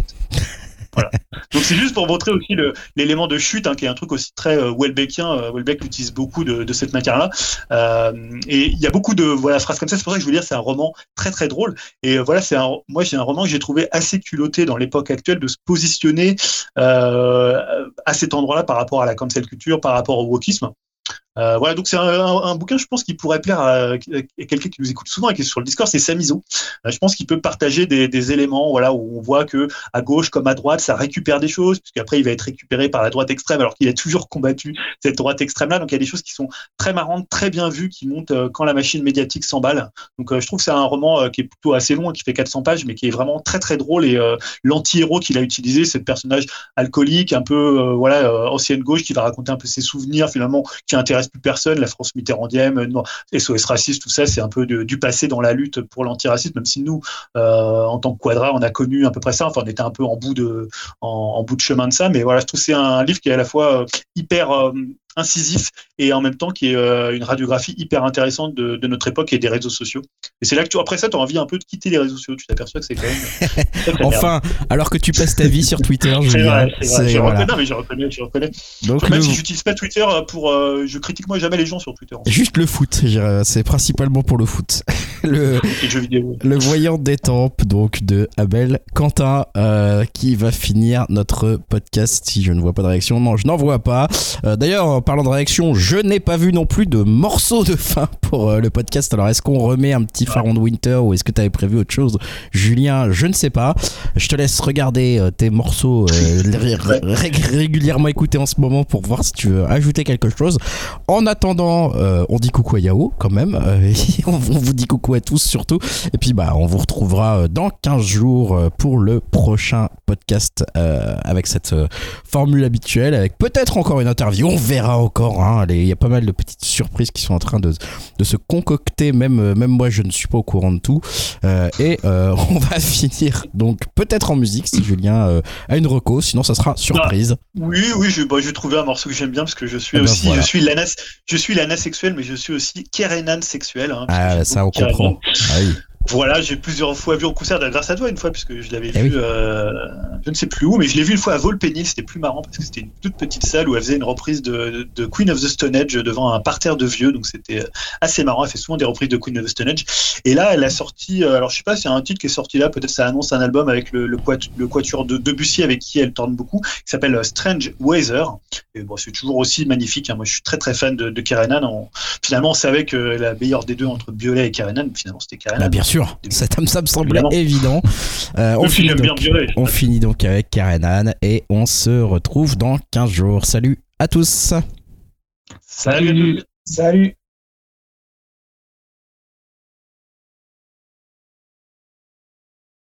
She'll take you back.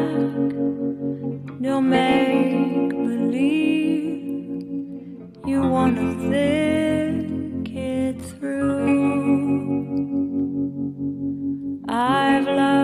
before. I love again. I know that yours was true. Wake up slowly. There are blue skies cut in white lines and black matter. See them shining through your drunken eyes, carving silver in strange weather.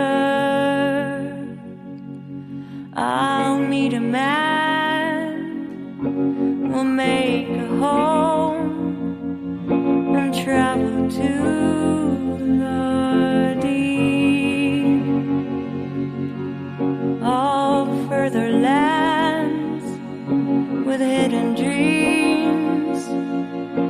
The